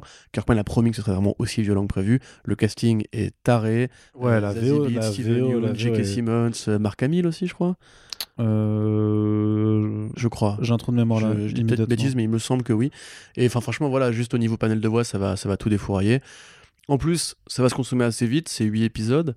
Donc, euh, enfin voilà, j'ai très très hâte de, découvrir ça. Faudra juste voir s'ils le diffusent en, hebdomadaire ou en, binge. quoi, Bah, Prime, ils font plus de l'hebdo, je crois. Bah ça dépend, hein, ça, ça, dépend un petit peu des trucs quoi. Donc euh... là, là, je pense, je pense clairement euh, qu'ils ont tout intérêt euh, en fonction de comment ils ménagent, si tu veux, euh, parce que voilà, effectivement, en tout cas dans, dans, la série, si tu veux, dans la série des comics, si tu veux, les six premiers numéros te, te, donnent effectivement cette cette impression de juste d'un Ultimate Spider-Man revisité quoi. Et puis tu as un numéro 7 qui reste célèbre maintenant dans l'histoire du comic puisque c'est là où tu as El Famoso élément déclencheur réellement. Donc en fonction de comment euh, cet élément déclencheur est amené dans la série, pour moi ils ont tout intérêt à se le garder effectivement en fin d'épisode pour l'un ou l'autre épisode pour que euh, pendant une semaine en tout cas les gens soient euh, en mode Ouh, ok, oh, shit. ok, voilà, c'est genre, qu'est-ce qui s'est passé? Tu vois, grosso modo, ils, ils, ont intérêt à le ménager comme ça. En tout cas, c'est en termes de stratégie purement de communication. Euh, si tu te balances tout d'un coup, euh, c'est un, un, peu, un peu évacuer l'un ou l'autre moment bah, choc. Le, le, premier trailer, justement, se, se, garde bien de montrer quoi que ce soit, ouais, effectivement. Ouais. Donc, ouais, carrément, en tout cas, ça va être. Et ça, ça montre encore une fois que.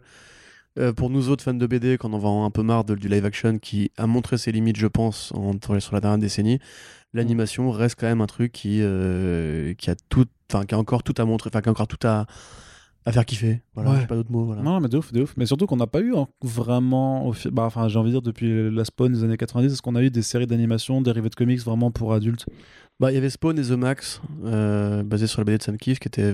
Bon, pour le coup, par contre, c'est du case par case. hein. C'est vraiment. C'est de l'anime super euh, dépouillé, mais. Euh, bah, je sais pas, est-ce que les Tortues Ninja c'est considéré comme de l'anime pour adultes parce que ça plaît vraiment plus aux trentenaires qu'aux gamins, j'ai l'impression. Ouais, mais, Rise Mais, of- euh, même le dernier animé, Rise of the Teenage Mutant, là, c'est euh, un, un produit gamin, quoi. C'est- Mm. Bah, t'as le Samurai Jack, mais c'est pas du comics. Non. Mais c'est de la. Non, mais, dans tout- non, mais tu, tu vois ce que je veux dire, donc tu, vois bien ce que je veux dire. bien sûr, oui, oui, carrément. Mais tu, je te dis, moi, j'attendrais encore. euh, par rapport, tu vois, Modoc, c'est un peu ça quelque part.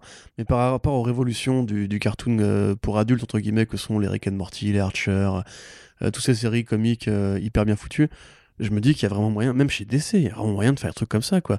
Teen Titans Go s'en approche un petit peu, to the, enfin, Ouais. to the movie, j'allais dire, Teen Titans Go tout court. Mais, Enfin, euh, non, c'est ça. Teen- Ouais, enfin, la série, certes, mais euh, le film était aussi assez exceptionnel, quoi.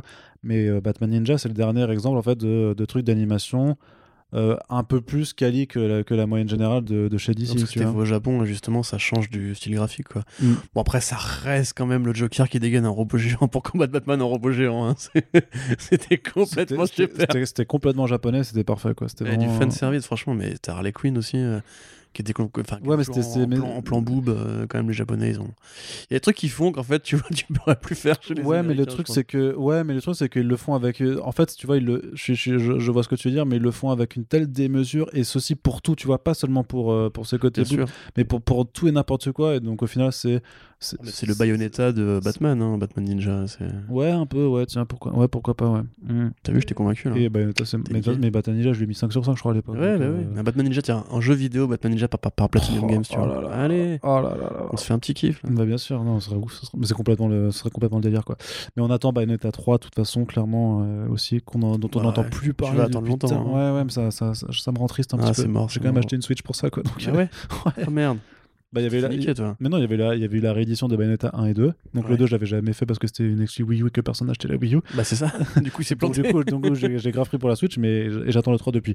Bref, mais du coup, sur l'animation, puisqu'on parlait de films d'animation d'ici, bon, voilà, le programme chez, euh, pour 2021 du côté du, du grand écran, entre guillemets, parce que ça reste pas des films qui sortent au cinéma, mais.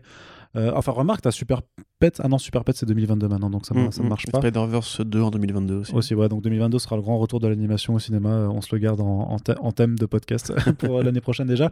Mais voilà, t'as t'as le Soul of the Dragon, dont on a un petit peu parlé dans le dernier front page. Donc, euh, cool mais a- pas révolutionnaire pas révolutionnaire. Et, et alors, je sais pas, parce que t'as voilà, as l'adaptation en deux, deux chapitres de euh, Batman euh, Along Halloween, et t'as un autre film qui s'appelle Justice Society euh, World War II, euh, qui bizarrement, j'ai l'impression que moi, ça me, ça me fait penser un peu au projet que Frank Miller avait annoncé, qui est jamais sorti, qui était un projet sur la Trinité dans, dans un contexte de Seconde Guerre mondiale. Donc, je sais pas si c'est peut-être un truc qui, qui Ouais, s'y après, rapporte ce- ou pas. enfin, il- Je pense pas, hein, mais. Sur Terre 2, ils font régulièrement des machins par rapport aux nazis, par rapport à la Seconde Guerre mondiale et compagnie. T'en as régul...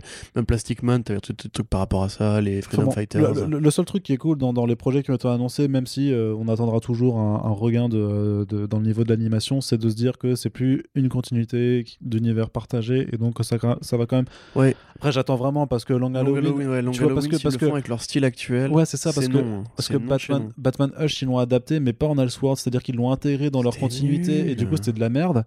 Alors que là, putain, ils peuvent le faire avec un style qui ressemble. Mais, mais pareil, tu vois, de la même façon, putain, les gars, il y a Cory Walker qui a, qui a été Cara Design sur, euh, sur l'anime Invincible.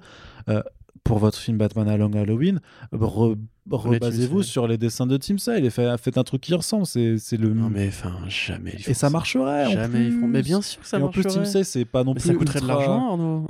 non, mais le, le truc, c'est que Team 16, ça demande pas, je pense, non plus. euh, de, des... C'est pas le trait le plus euh, détaillé, tu vois. Donc c'est. euh, Ah oui, mais justement, c'est tout en ambiance, tu vois. Ouais, C'est les doubles pages de Team Sale où t'as juste Batman qui a une ombre avec des cases qui se découpent dans bah voilà, bah faites des plans avec des aplats de noir, ça, ça, ça coûtera pas Ouais, cher. bah, je je sais pas vraiment, je sais pas comment est-ce qu'ils fonctionnent à l'intérieur de leur cerveau pour se dire que c'est. Même, enfin, je, je sais qu'il a des fans. Et hein. ce serait pour moi, le, et- le truc, DKR, que- et en plus, le truc, le, le que- DKR réel par Bruce Timm avec cette patte graphique, ça m'avait choqué les yeux. Enfin, je- moi, pour moi, franchement, il faut arrêter avec ce style américain de manga pourri. Chaque film devrait avoir l'esthétique du, du, du dessin qui a. Je suis d'accord, mais, le en plus, le truc, c'est qu'un truc comme ça serait forcément qualitatif, tu vois. Bah, bien sûr. Et donc, ça Bien ferait sûr. forcément plus de bif. De toute façon, même du type en, en animation, ça fait, ça, enfin, ça fait bander tout le monde. Bah Ou à la limite, je sais pas, reprenez le, la, la patte Bruce Team que vous aviez eu pour euh, Gods and Monsters, tu vois. Enfin, et sur il n'y a pas eu de suivi par rapport à ça Non, il y en avait eu aussi avec le Justice League et, ah, oui, oui, et les Fatal Five, là, tu vois, qui étaient pas mal. Ça, c'est bien, tu vois. Faites-en plus.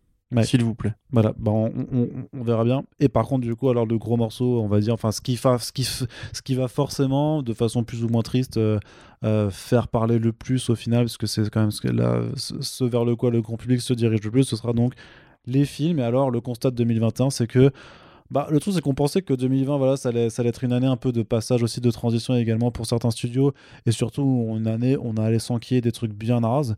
Et le truc, c'est que bah, la plupart ont été, enfin, une bonne partie a été reportée. du coup, bah, on va devoir se retaper, enfin, se taper euh, ces trucs bien nazes en 2021.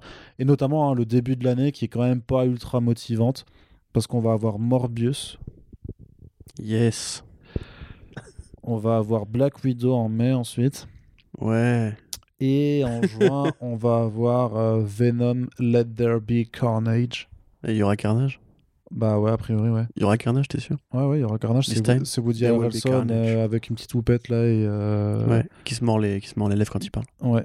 Mais au moins, il a plus sa perruque rousse frisée, donc c'est déjà toujours ça. Mais non, moi, je crois j'ai préféré qu'il garde la perruque. Mais il a, il, a, son cosplay de Tintin d'aigu. C'est ça, c'est Tintin alcoolo. C'est trop bizarre. Tintin qui revient de Burning Man. Mais, mais ça c'est pour ça, moi j'étais grave chaud cette année, ce que je me disais cette année, Sony, ils vont nous mettre la douille de ouf, là, ils vont nous faire euh, Morbius, Venom 2 et, euh, et euh, Bloodshot. Au final, il y a juste Bloodshot qui, qui est sorti et les deux autres ils les ont ils les ont reportés parce que sinon voilà on en, je pense que sinon bah on en parlerait déjà plus tu vois les films seraient, seraient déjà bah, après enfin Morbius et, pourtant Morbius pourtant en fait je suis con parce que Morbius en fait je veux voir ce truc de pourquoi il y a Adrian Toomes dedans quoi pourquoi Michael Keaton est là-dedans? Bah qu'est-ce que ça veut par exemple tu vois pour commencer ça pourrait être un indicateur par rapport à Spider-Man 3 et euh, ça reste quand même Daniel Espinosa c'est un. Je suis désolé, c'est un, autre niveau. Mais la, je sais. La lettre à Elise, frère. Laisse-moi essayer de trouver le bonheur en ce monde.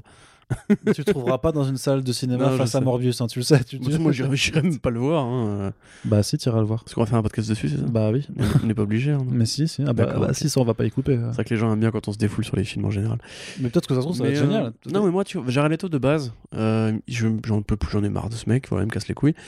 Daniel Espinosa, bah, je pense qu'ils vont encore le broyer. Comme, comme à chaque fois, c'est pareil. Tout à l'heure, on parlait des comics qui, qui n'arrivaient plus à attirer les gros noms, qui préféraient aller, faire de l'indé, etc. C'est pas juste pour des questions de pognon. Hein. C'est, je pense que les mecs en ont marre d'un éditeur qui leur tape sur l'épaule en disant Hé, tu mets ça, s'il te plaît Hé, tu mets ça, s'il te plaît Sony, ils ont fait fuir Sam Raimi alors qu'il voulait faire son, Spider-Man 4. Mais il est revenu. Hein. Ils l'ont imposé, ils ont imposé Venom dans Spider-Man 3.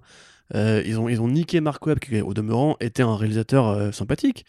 Euh, Josh Trank et compagnie. Enfin, je veux dire, quand est-ce que les mecs vont arrêter de prendre des bons réals pour en faire de la merde? À la limite, faites comme tout le monde, prenez Peyton Reed. Lui, vous pouvez pas le gâcher, il est nul de base. Et, comme ça, personne n'est floué. Parce que moi, vraiment, Morbius, tu vois, je vais, te dire, je l'ai attendu pendant un moment parce que Daniel Espinosa, tu vois. Alors que là, quelque part, les premières images, ça fait tellement pitié. Enfin, ça, ça a l'air tellement sans âme, ça a l'air vide des compagnies. Et puis un Morbius sans Spider-Man, c'est juste un film de vampire à la con, quoi. Enfin, bref, voilà, sans intérêt. Euh, Venom 2, à la limite, je dis bien à la limite, j'ai une curiosité malsaine.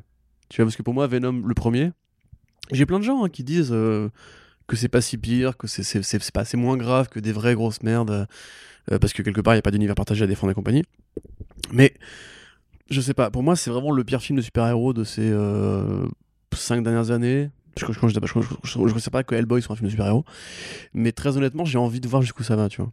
Je pense que comme Aquaman, avec un, bon pilon et beaucoup de bière, ça peut être super rigolo quand même. Les interactions de Tom Hardy et euh, Woody Harrelson euh, en mode premier degré à fond, ah je pense que ça peut être super marrant, mec. Franchement, il y a moyen de se, de se payer des grosses barres.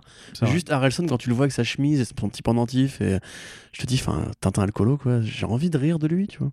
J'ai envie de me moquer de cette déchéance artistique. Ouais, mais c'est un peu triste de faire ça à Venom et Carnage, qui sont quand même des, des personnages je prends le bonheur où je le trouve, Arnaud. je prends ce qu'on m'offre, tu vois. Après Black Widow, bah pareil, Black Widow. Euh, bah, Black Widow, c'est juste Osef, quoi. Bah, non-événement, quoi. Non-événement. Il fallait le faire il y a 5 ans, ce film, déjà. Et... Ce sera juste intéressant parce qu'on sait que maintenant qu'Yelena sera présente, enfin, on suppose, je sais plus si ça a été confirmé. Oui, Bah, évidemment. Ouais, ça a été confirmé hein, maintenant que. que bah... sera dans Hawkeye, oui, c'est confirmé, oui. Mais grosso modo, bah, c'est Hollywood Reporter, donc. Donc euh, voilà, ouais, euh, Black Widow, bah. On le savait, quoi, en fait, au final. Non, puis c'est les réalisatrices, film un peu de genre, hein, j'imagine. Non, j'attends pas du tout ce film. En fait, je sais pas pourquoi je me force à essayer d'être d'être- d'être optimiste. Ça sert à rien. C'est de la merde. Non, c'est pas de la merde, mais ça arrive avec euh, 10 ans de retard. Quoi. Ou même, enfin, le film de base, quelle, quelle proposition il a Tu vois, on va te parler de Taskmaster, ça va être un, un vilain random qui copiera les mouvements de l'héroïne. euh.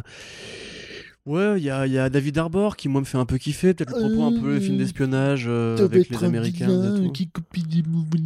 Mais après, tu vois, du coup, comment est-ce qu'ils en sortent? C'est que tu sais, dans tout le Marvel Studios, il y a le côté euh, le héros Oui, le- combat le- un double, etc. Oui, le vilain, c'est le même, mais. Sauf, euh, sauf que là, là c'est le vilain qui va copier tous les autres héros. Mais alors, j'ai vu des vidéos de Hawkeye, donc je vais le copier. J'ai vu Black Panther, donc je vais le copier. T'es en mode genre, mais tu sais, c'est c'est comme les boss de fin dans Tekken, dans Tekken Tag, etc. Au fait, c'est le boss de fin, c'est un mec qui copie tous les mouvements des autres, tu vois. Non, je l'ai, je l'ai pas. Je joue pas à Tekken. bah, de Street Fighter 4 alors. De quoi? Street, Street Fighter 4, non, alors. toi, non. toujours pas? Non. D'accord. Beaucoup de jeans dans Tekken, non? Non. Ok. Zéro jeu de baston, en fait. T'es Désolé. t'es vraiment un faible. Peut-être. Vas-y, Bah, donne ton avis, parce que là, du coup, je me, je m'époudmonne tout Bah seul. non, bah, bah oui, merde. bah tu t'es pas parce que l'héroïne copier les mouvements. Oui, bah oui, bah écoute, le truc c'est que depuis euh, 10 ans, euh, les trois quarts des films des, euh, des- arrête de lâcher le micro pour manifester ton mécontentement. Ce n'est pas comme ça qu'on argumente euh, Corentin, Euh, sinon le monde serait beaucoup plus simple.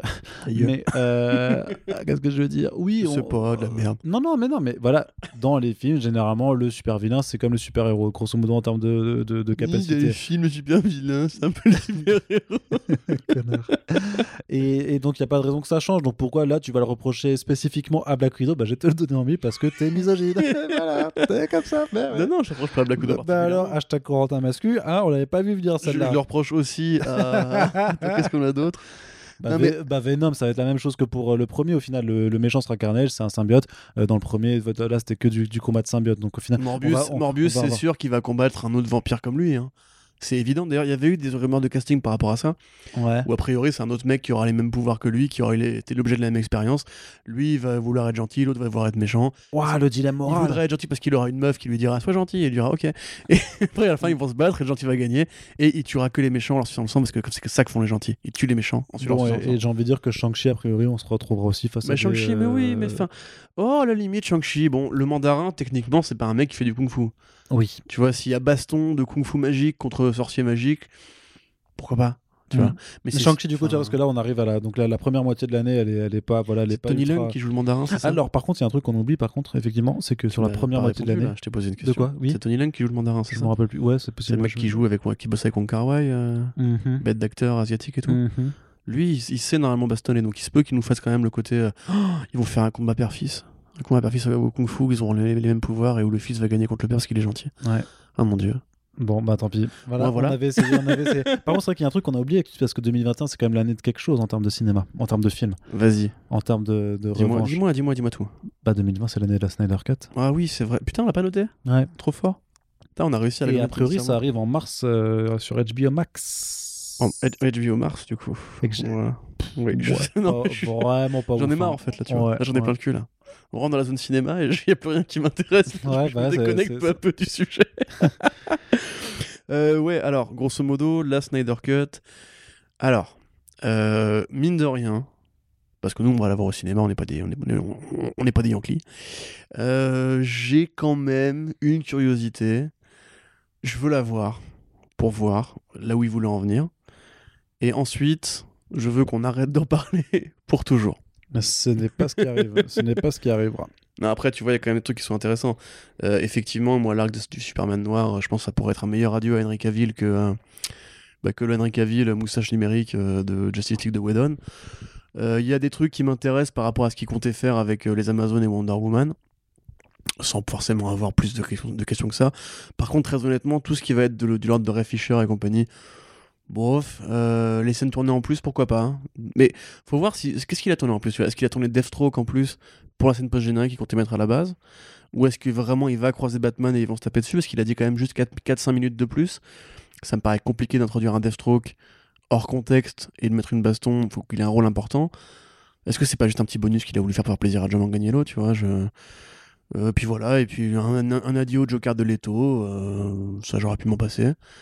Voilà, ouais, si ça complémente un petit peu le Batman v Superman avec la scène de mort de Robin, pourquoi pas, pourquoi le, pas. le truc, c'est qu'a priori, ce, ce, ce cut doit refaire intervenir le, euh, le, le Nightmare, tu sais, le- la vision cauchemardesque là, de, Ouais. de Batman, et qu'on devrait quand même avoir cette résolution du Am I Too Soon, quoi. En fait, j'y crois pas, moi. Ah non? Non, je pense qu'il l'avait prévu pour euh, Justice League 2 ou un truc comme ça.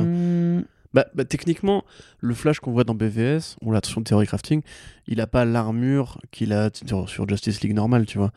Donc c'est un Flash qui vient d'un futur encore plus lointain où il a une, autre armure. Là, on l'introduit, il faudrait qu'il aille en arrière, et puis non, le schiste de qui Ça marche pour Darkseid, ça marche pas pour euh, Steppenwolf.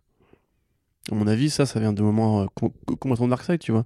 Genre Flash revient en arrière pour, euh, pour je sais pas, prévenir la- la- l'arrivée de Darkseid et il revient dans, le- dans le présent, tu sais, retourne le futur.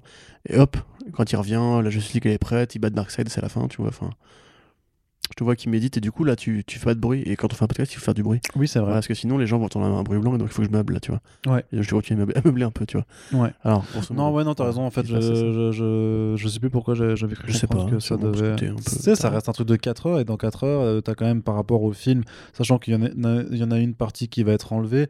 Euh, si on part du principe que euh, sur les 4 heures, il y en a 3 heures au final qui vont être inédites, littéralement, puisque, euh, qui, parce qu'elles seront pas utilisées, euh, t'as quand même vachement de choses que tu peux développer en plus, tu vois, que tu peux raconter. Hein. Bah ouais, mais la- les, les bandes annonces, alors peut-être que c'est un choix, montrent quand même peu vraiment de. Pour l'instant, oui, c'est sûr. Enfin, le scénario a l'air d'avoir la même trajectoire. C'est ça, moi, qui me frustre. Je peux passer pour un hater. Quelque part, j'ai envie de voir le film tel qu'on aurait dû le voir au départ.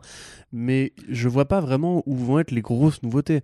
Darkseid, quand on le voit, c'est clairement un plan de flashback dans ce qu'on voit dans les bandes annonces. Ouais, je pense, ouais. C'est la scène avec Steppenwolf où ils combattent contre euh, le premier Shazam, enfin Zeus. euh, Oui, c'est quand, euh, il est encore Uxas euh, jeune. Voilà, les. Atlantéens, etc. A priori, cette, cette, cette scène-là serait plus longue. Bah, ce serait surtout l'ouverture du film, quoi, en fait. Ouais. C'était l'ouverture du film, le Ouais, flashback. où cinq anneaux furent donnés à la race des nains. Mm, mm, mm. Mais euh, ouais, enfin, je sais pas. Moi, honnêtement, je te dis, je, je suis pas autant à fond, à fond que toi dans le- les leaks euh, ou les rumeurs de ce qui se passe dans la Snyder Cut. De ce que je vois des bandes annonces, ça reste quand même la, ligue qui s'unit et qui combat Steppenwolf et qui sauve le monde. Donc, euh, je vois pas où placer Destro, je vois pas où placer Darkseid ou le Nightmare en plus. À moins vraiment que le mec avait un plan ultra rodé depuis le début et qu'en fait tout fasse il peut sens. très bien, euh, il peut très bien euh, placer le Nightmare comme il l'a placé dans BVS, c'est-à-dire euh, à la truelle, quoi, à la truelle de ouf. Hein, euh. Wayne qui s'endort, il fait un petit rêve. Ouais, et puis voilà. Donc bon, on, on verra bien, mais oui, effectivement, ce qui est bien, c'est que enfin ce feuilleton va se terminer parce que le film sera sorti et qu'on pourra juger sur pièce et dire, ok, ça valait le coup d'attendre et de militer pour ça, ou bah non, désolé, ça reste toujours euh, pas terrible. Non, par contre, non, non, bah, Mais, je, je t'arrête tout de suite. Même si c'était pas terrible, c'était légitime de militer dans une moindre mesure sans harceler ni être toxique ou taré, comme ça a pu être le cas, parce qu'un réalisateur euh, qui avait fini son film, entre guillemets, euh, on lui a arraché le final cut, on a tout retourné et sa fille s'est suicidée en- dans l'intervalle. Donc, mine de C'est rien. pas passé euh, comme ça, c'est-à-dire, c'est pas la fille. c'est pas- c'est pas suicidé parce que ça. Là, ce que je veux non, dire, c'est que voilà, un, un papa en deuil, si tu veux, on lui a dit euh, vas-y, file ton projet, on va filer un mec euh, la, la post-prod, Hmm. et que le mec a retourné 80 pages de script, tu vois. En trois mois. Voilà. Dans tous les cas, ça reste, entre guillemets, bien que Snyder a pu finir son film, même s'il est pas terrible. Moi, à la limite, ce qui m'agace le plus, c'est que j'ai très peur que des gens soient frustrés parce que le film ne sera pas la conclusion qu'ils attendaient à la Snyder saga. Parce qu'il a dit qu'il voulait faire d'autres films ensuite, tu vois, quelque part, donc il peut pas s'arrêter en si bon chemin. Et que lui-même, entre guillemets, aura la noblesse de passer à autre chose et de pas dire aux fans, si vous voulez Justice League 2, euh, les faire chier maintenant. Sachant que euh, le forcing a déjà commencé avec euh, des hashtags Restore the Snyderverse pour euh, voilà, réin- réinstaurer euh, la continuité de Snyder euh, de façon plus canon chez, chez Warner. Et I told you so, quoi, que ça allait se produire. Et moi, je pensais que ça attendrait juste que le film sorte. Mais euh, le truc, c'est qu'ils sont déjà en train de le militer.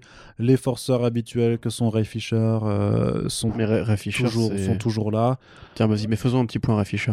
C'est que c'est quand même, je trouve vraiment, il, il joue un jeu dangereux.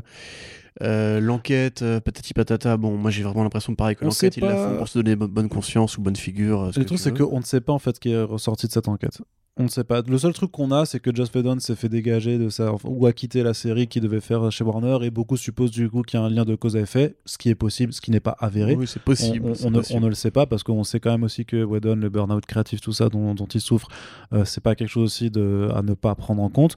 En l'occurrence, effectivement, euh, Gal Gadot avait aussi dit que euh, elle avait eu des problèmes sur le tournage, mais on ne sait pas de quelle nature ils a sont. se sont expliqués, et après ça a roulé quoi. Donc, Voilà, le truc c'est qu'on ne sait pas, en fait, on ne sait pas. Et, euh, bah, et alors, il y a des accusations qui ont été effectivement très fortes hein, de Ray Fisher qui, qui a vraiment euh, accusé Joss Whedon d'avoir vraiment de- de- des propos racistes, en fait, tout Mais simplement. c'est quand même surtout Ray Fisher. Mais pas- moi je l'ai pas vu dire des propos racistes. hein. Il y avait, il y a, si, si, je t'avais passé un lien d'un entretien où il disait clairement que et il lui avait fait comprendre bah, que c'était un Renoir et que du coup euh, c'était lui qui se faisait sabrer euh, de toute façon parce que son personnage était Renoir et que du coup c'était normal que ce soit lui qui se fasse le plus c'est- couper. c'est- je me dans- souviens. dans les et ça, ce que je t'avais répondu, c'est que je l'entends dans une colère légitime, comme John Boyega par rapport à Star Wars 7, de ces produits qui mettent en avant la diversité sans savoir quoi en faire et qui veulent juste avoir un quota effectivement de personnages noirs. Et c'est vrai, quand on voit les images de la Snyder Cut, que tout l'arc de Cyborg, il a disparu du Mm. film de Whedon. Alors ça, c'est que ça a été un choix conscient ou inconscient, je ne sais pas. Bah, ça a été Euh, un choix con- conscient parce que il fallait euh, Tsujihara voulait un cut de moins de deux heures pour euh, les entrées en salle et donc il fallait couper euh, dans le tas et qu'est-ce qu'il fallait? Bah, bah, enfin et- et du coup mais c'est là que le biais rac- raciste peut intervenir c'est on se dit bah vas-y on coupe le l'arc euh, plus personnel de, de Cyborg parce que bon Cyborg bat les couilles euh, d'une première façon mais aussi parce que Cyborg du coup en l'occurrence c'est un personnage renois et que ben ça se marquette moins envers le on- on- Parce que rappelle-toi que c'est quand même euh, 2017, euh, c'était encore un an. enfin, c'est con, tu vois, mais un an avant Black Panther. Enfin, non, du coup, six mois avant Black Panther en termes de temporalité, mais. Oui, enfin, si je peux me permettre, on a, aussi cut euh, Flash. Enfin, je- on sait qu'il avait une scène avec euh, Avec Iris West, oui, qui bon, est- Renoir, oui. Pour le coup, qui est une Ah. femme noire, non, mais. euh, Non, mais là, tu cherches la petite bête. Je veux dire. bah, non. Ils ont cut parce qu'il fallait cut. Après, je sais pas, je veux pas défendre Joss Whedon ni la première version de la Justice League. Je dis juste que ce qu'il fait là actuellement, euh, pour moi, il est en train de flinguer sa carrière. Bah, le truc, c'est qu'il dit. euh, c'est vrai que maintenant que l'enquête s'est terminée, on ne sait pas quelles sont les conséquences, on ne sait pas quelles sont les conclusions, on ne sait rien en fait. Le truc, c'est qu'on est obligé de croire. Et bien sûr qu'on veut croire Ray Fisher en tant que, que, que- victime, puisque euh, c'est quand même l'enseignement de ces dernières années, c'est qu'il faut écouter les, euh, victimes euh, supposées. Et en même temps, ça fait des mois aussi qu'il se passe rien, que, que tous les autres, bon, disent, t'as Momoa qui a bien mis un post Instagram en disant oui, cut the shit down, effectivement, il faut que les gens tiennent des comptes et tout ça sur ce qui s'est passé. Mais pareil, personne. Alors oui, t'as des NDA ou je sais pas quoi, mais Moi, je veux, une, accusation formelle. Je veux un truc qui, qui soit passé dont on puisse parler, tu vois. Parce que si, l'accusation, c'est Joss Whedon a coupé la scène, enfin les principales scènes du, du mec qui était effectivement le Renoir du film, c'est triste à dire, mais voilà. Ben, on peut avoir la même réflexion par rapport à J.J. Abrams sur, euh, sur euh, Star Wars 9, où on sait même pas ce qu'il voulait dire à Rey, on sait même pas que c'est un force sensitive, machin, etc. Et le problème, il est plus global dans ce cas-là. Mais il faut poser ce débat sur la table, il faut pas juste dire tuer Joss Whedon. Parce qu'une fois que tu auras tué Joss Whedon, le problème sera encore là. Tu Oui, vois, et puis, et puis, bah, après, justement, le, le problème est plus gros, puisque récemment, Ray Fisher a dit, de toute façon, tant que Walter Amada, euh, vu qu'il a laissé Oui, faire alors, et tout il ça, été il est, en, il, est en, il est en poste à DC Films, je ne voudrais plus bosser avec eux. Ce Avec Warner, avec Warner. Ouais. C'est un truc de ouf. Mais Et pourtant, et le, seul- le truc, c'est que le seul truc qu'a priori Warner allait lui proposer, c'était euh, une, une place dans le film euh, The Flash. Parce que son projet de film solo, par contre, je pense que là, c'est. Enfin, mais, mais Non, personne, va lui donner, quoi. C'est sûr. Même au-delà de Déjà, ça. déjà juste au-delà du, du côté du personnage qui, qui ne peut pas, peut pas se faire, puisqu'au final, c'est un personnage de ciné qui est rapatrié sur un petit écran, euh, avec l'attitude qu'il a eu, mais je vois pas comment le studio va se dire, ouais, on va bosser avec lui, parce que. Mais même aucun studio. Enfin. Je veux pas, moi, si tu veux, je, suis pas forcément pour cette espèce de logique euh, patronale, parce que c'est vrai qu'Hollywood, c'est vraiment. euh, Tu vois, on n'arrête pas de leur reprocher aux acteurs. Tu vois, quand un film pourri sort, ils vont en promo, ils disent Ah, il est vachement bien, il est amazing, etc. Et puis six mois après, ils font Ouais, en fait, c'était pas terrible. Parce qu'ils sont sous contrat, c'est comme ça que ça marche, en fait. Hollywood, c'est la culture du secret, c'est la culture du ferme ta gueule, c'est la culture de. Tu fais un projet de commande, tu sais très bien que tu vas devoir euh, encaisser, etc. Quelque part, évidemment, c'est bien que la Snyder Cut soit, soit, soit faite, parce que du coup, ça brise un petit peu le diktat des producteurs qui ont tous les pouvoirs. Mais Ray en fait, je crois qu'il se rend pas compte. Il est trop jeune, à mon avis. Il est en train de, se flinguer auprès de tous les studios. Parce que, c'est un petit peu comme tu, tu, tu te barres de, ta boîte et tu dis à ton patron, espèce de gros connard, et tu le boucasses sur les réseaux sociaux. Mais quelle boîte voudra t'engager ensuite Tu vois, c'est triste, c'est horrible, même, c'est écrasant, etc. Mais c'est le monde dans lequel on vit. Et je pense vraiment que. Dis- Disons qu'il faut, qu'il faut un côté professionnel, en fait, dans le truc, et. et euh, et en fait, le, côté vraiment, je pense qu'on peut conclure, enfin, on va, on va finir là sur d'autres trucs, quoi. Mais qu'en fait, pour moi, le, le- le vrai, le vrai problème dans cette histoire, c'est le fait de d'autant batailler, d'autant sous-entendre, tu vois, d'autant euh, vraiment euh, faire croire, euh, enfin, pas faire croire, mais vraiment, euh, ouais, c'est sous-entendre et ne jamais avérer quelque chose. Parce que dans toutes les autres affaires, en fait, où il y a eu réellement euh, du harcèlement et tout ça, quand les victimes ont commencé à témoigner, elles ont dit, machin, il a fait ça. Tu vois, et il a dit ce que ça c'était. Et euh, ça n'a euh, à aucun moment quand ces personnes ont décidé euh, de parler et qu'elles ont eu le courage de témoigner, il y a eu aucun, enfin il y a zéro studio, enfin zéro des personnes incriminées qui leur ont mis un frein à leur carrière, tu vois, où ça les a touchés, ou il n'y a, pas eu ces, conséquences-là, bah, tu vois. Si, tu aurais Alex hommes de Amber Heard qui dit que Johnny Depp est tabasse et qui se prend un projet, un procès. Amber Heard est toujours sur Aquaman. Oui, je sais, je sais, mais elle a cette chance, tu vois. Je... Moi, je suis d'accord avec toi en fait. C'est pour ça que je me pose vraiment la question de qu'est-ce qui s'est passé. Est-ce que juste je, vraiment, je pose la question. Moi, j'ai l'impression que c'est du sum emmagasiné à juste titre. Mais moi, je pense que c'est du, c'est, du sum légitime, mais c'est pas du sum qui mérite, entre guillemets, euh, qu'on arrête une carrière déjà de base, parce que Josh Whedon, il n'a pas besoin, qu'on pas, pas, besoin d'aide pour arrêter sa carrière, il le fait très bien tout seul. Oui, il peut faire des trucs mais, tout seul. Euh, voilà. mais euh, voilà, genre, vraiment, si tu veux, qu'à la limite, s'il y a un, vrai problème qui se pose par rapport à ça, et surtout que c'est tellement facile. ce problème devienne plus général et pas juste une question d'individu. Parce que là, quand euh, Ray Fisher il attaque Walter Amada, qui disent pourquoi, tu vois, par exemple, parce qu'il y a des, problèmes par rapport à la gestion de ces films. Moi, je suis intéressé mais parce que, Mais parce qu'il estime que l'enquête n'a pas été, enfin, que même si l'enquête a été faite, euh, tu sais, à, chaque, à chaque stade de l'enquête, de toute façon, c'était pas bien fait selon lui, c'était pas assez, c'était pas machin. Et il y a un moment où, enfin, à, quel moment, en fait, euh, la légitimité de son combat devient aussi, euh, enfin, à quel moment aussi tu, tu, tu, tu, fonctionnes de façon correcte, parce que c'est pas tout noir ou tout blanc, tu vois, c'est un, un, un, ensemble de, pas de concessions à faire parce que c'est clairement il est dans cette posture là où il dit euh, non, hmm. il veut faire son son Rorschach euh, pas de tu vois pas de compromis. pas, de compromis devant dans le combat et, et c'est largement compréhensible. Mais le truc c'est que si tu si tu donnes pas d'éléments à quel moment on doit continuer de te croire euh, si de toute façon tu ouais moi j'ai l'impression que ça devient un peu une, un, rapport individuel alors que ça devrait justement poser des questions plus générales sur l'industrie sur pourquoi ce genre de choses comme la la Whedon Cut entre guillemets peuvent arriver sur comment un acteur peut se faire squeezer au montage sur comment un acteur noir souvent est mis dans un projet pour être le sidekick euh, ou le personnage secondaire. Et le problème, c'est que la façon dont Fisher communique dessus, bah, ça devient juste Fisher contre Whedon ou Fisher contre Amada au lieu de devenir un truc qui devrait, comme ce qu'a fait Boyega dans sa tribune, ce qui était vachement intéressante, parler plus généralement d'un souci euh, structurel à Hollywood, dans ton micro, structurel à Hollywood. Donc euh, après, je pense pas qu'il sortira grand chose de ça en fait. Non, bah, on, verra bien, mais du coup, euh, enfin, je me, moi, je me dis juste que euh, s'il y avait encore des espoirs pour le faire apparaître dans, ouais, dans un The Flash ou dans, non, je pense que c'est dans un truc, euh, je pense qu'il est en train de, de, de, se tirer une balle dans le pied. Ceci dit, ça peut le poser, en, ça peut lui faire un statut un petit peu de, de martyr ce qui pourrait être intéressant pour être recruté ailleurs. Par contre, s'il s'avère que dans son prochain film après, bah, il sait pas jouer, euh, là, il pourra s'en prendre qu'à lui-même après, quoi. Je veux dire, à un moment. Euh. Mm. Mais comme Josh Trank avec son film euh, sur Al Capone qui était. Mais ouais, j'entends, c'était. C'était pas terrible. ouais. ouais, Et c'était pas juste parce qu'il s'était fait niquer par, la, par la Fox, quoi. Bref, euh, ben, le dernier truc qui arrive, du coup, enfin les deux derniers trucs après, c'est euh, bah, justement du côté de, de, Warner, The Suicide Squad, quand même, qui, bah, on en a déjà quand même parlé plusieurs fois dans les front pages, qui reste le projet qui nous motivera certainement le plus cette année. Parce que James Gunn, parce que le côté effets spéciaux pratiques, parce que le côté euh, série Z assumé, parce que John Cena en Peacemaker pour une série dérivée, pourquoi pas. Parce qu'Idris Elba en Bloodsport. Ouais, aussi. Idris Elba, mon gars.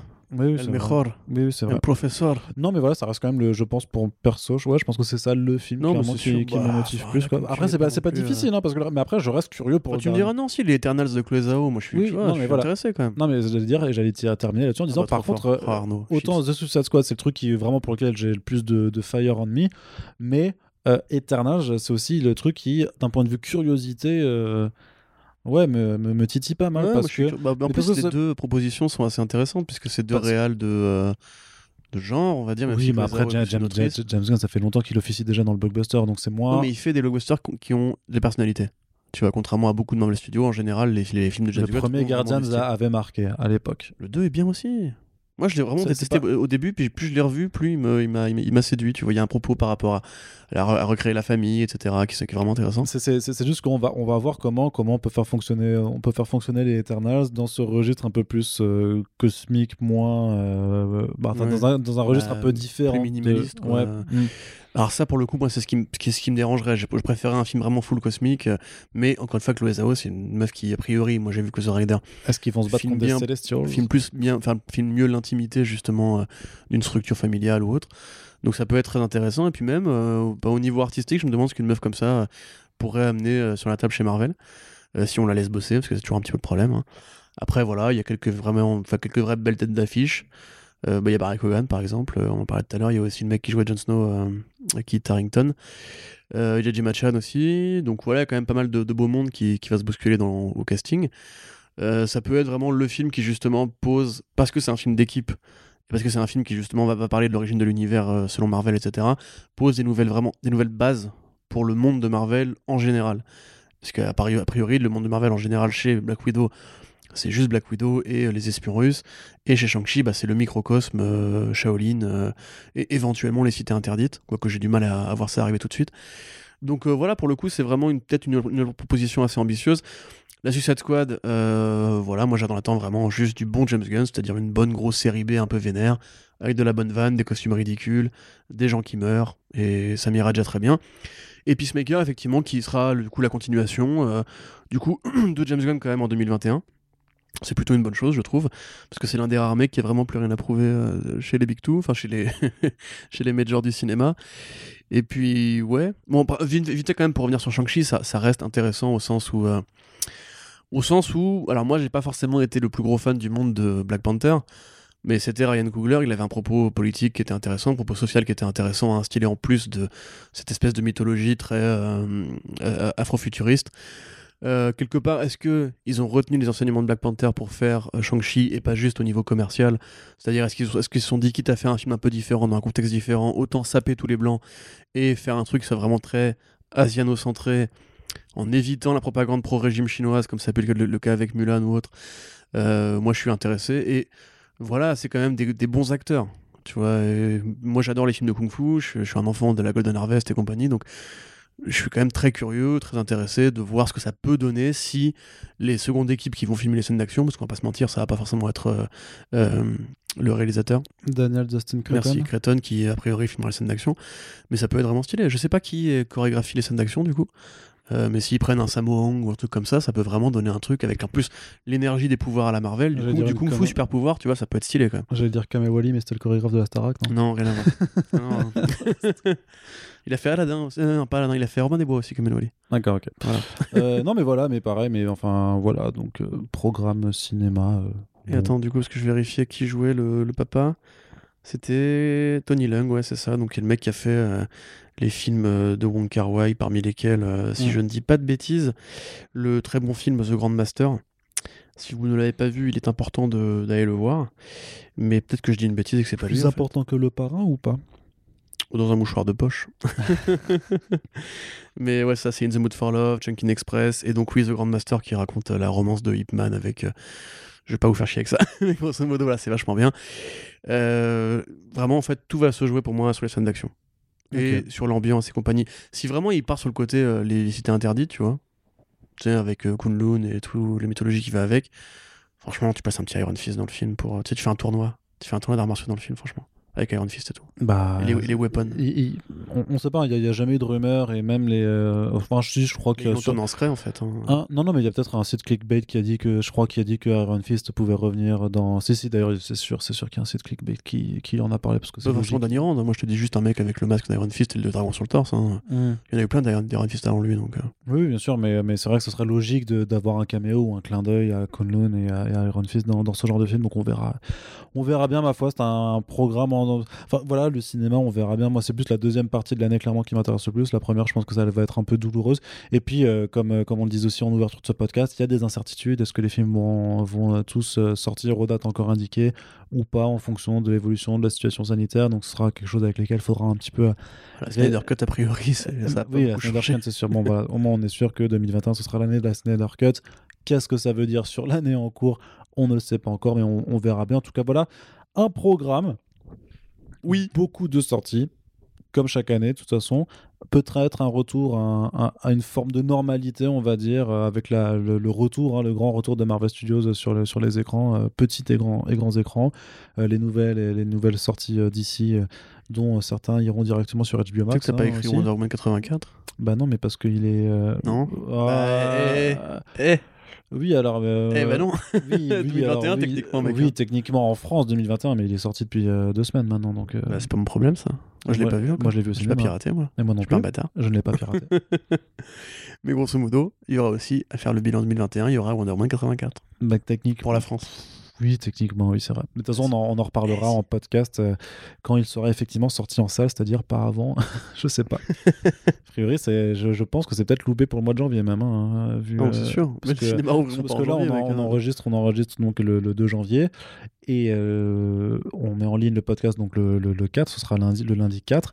Et a priori, je crois que les annonces, enfin, c'est sûr que les, cinémas ne rouvrent pas au, au, 6 janvier. Donc, euh, Ils ont dit on fait le point le 7 janvier. Ouais, c'est ça, voilà. tu pas ouvrir un cinéma. Non, mais ils, avaient dit qu'ils faisaient euh, au moins 3 semaines de fermeture, mais du coup, c'est bien plus, puisque de toute façon, euh, les, les, 3 semaines s'arrêtent au, 5 janvier. 5 janvier hmm. minimum, c'est sûr. On verra. Enfin, bref.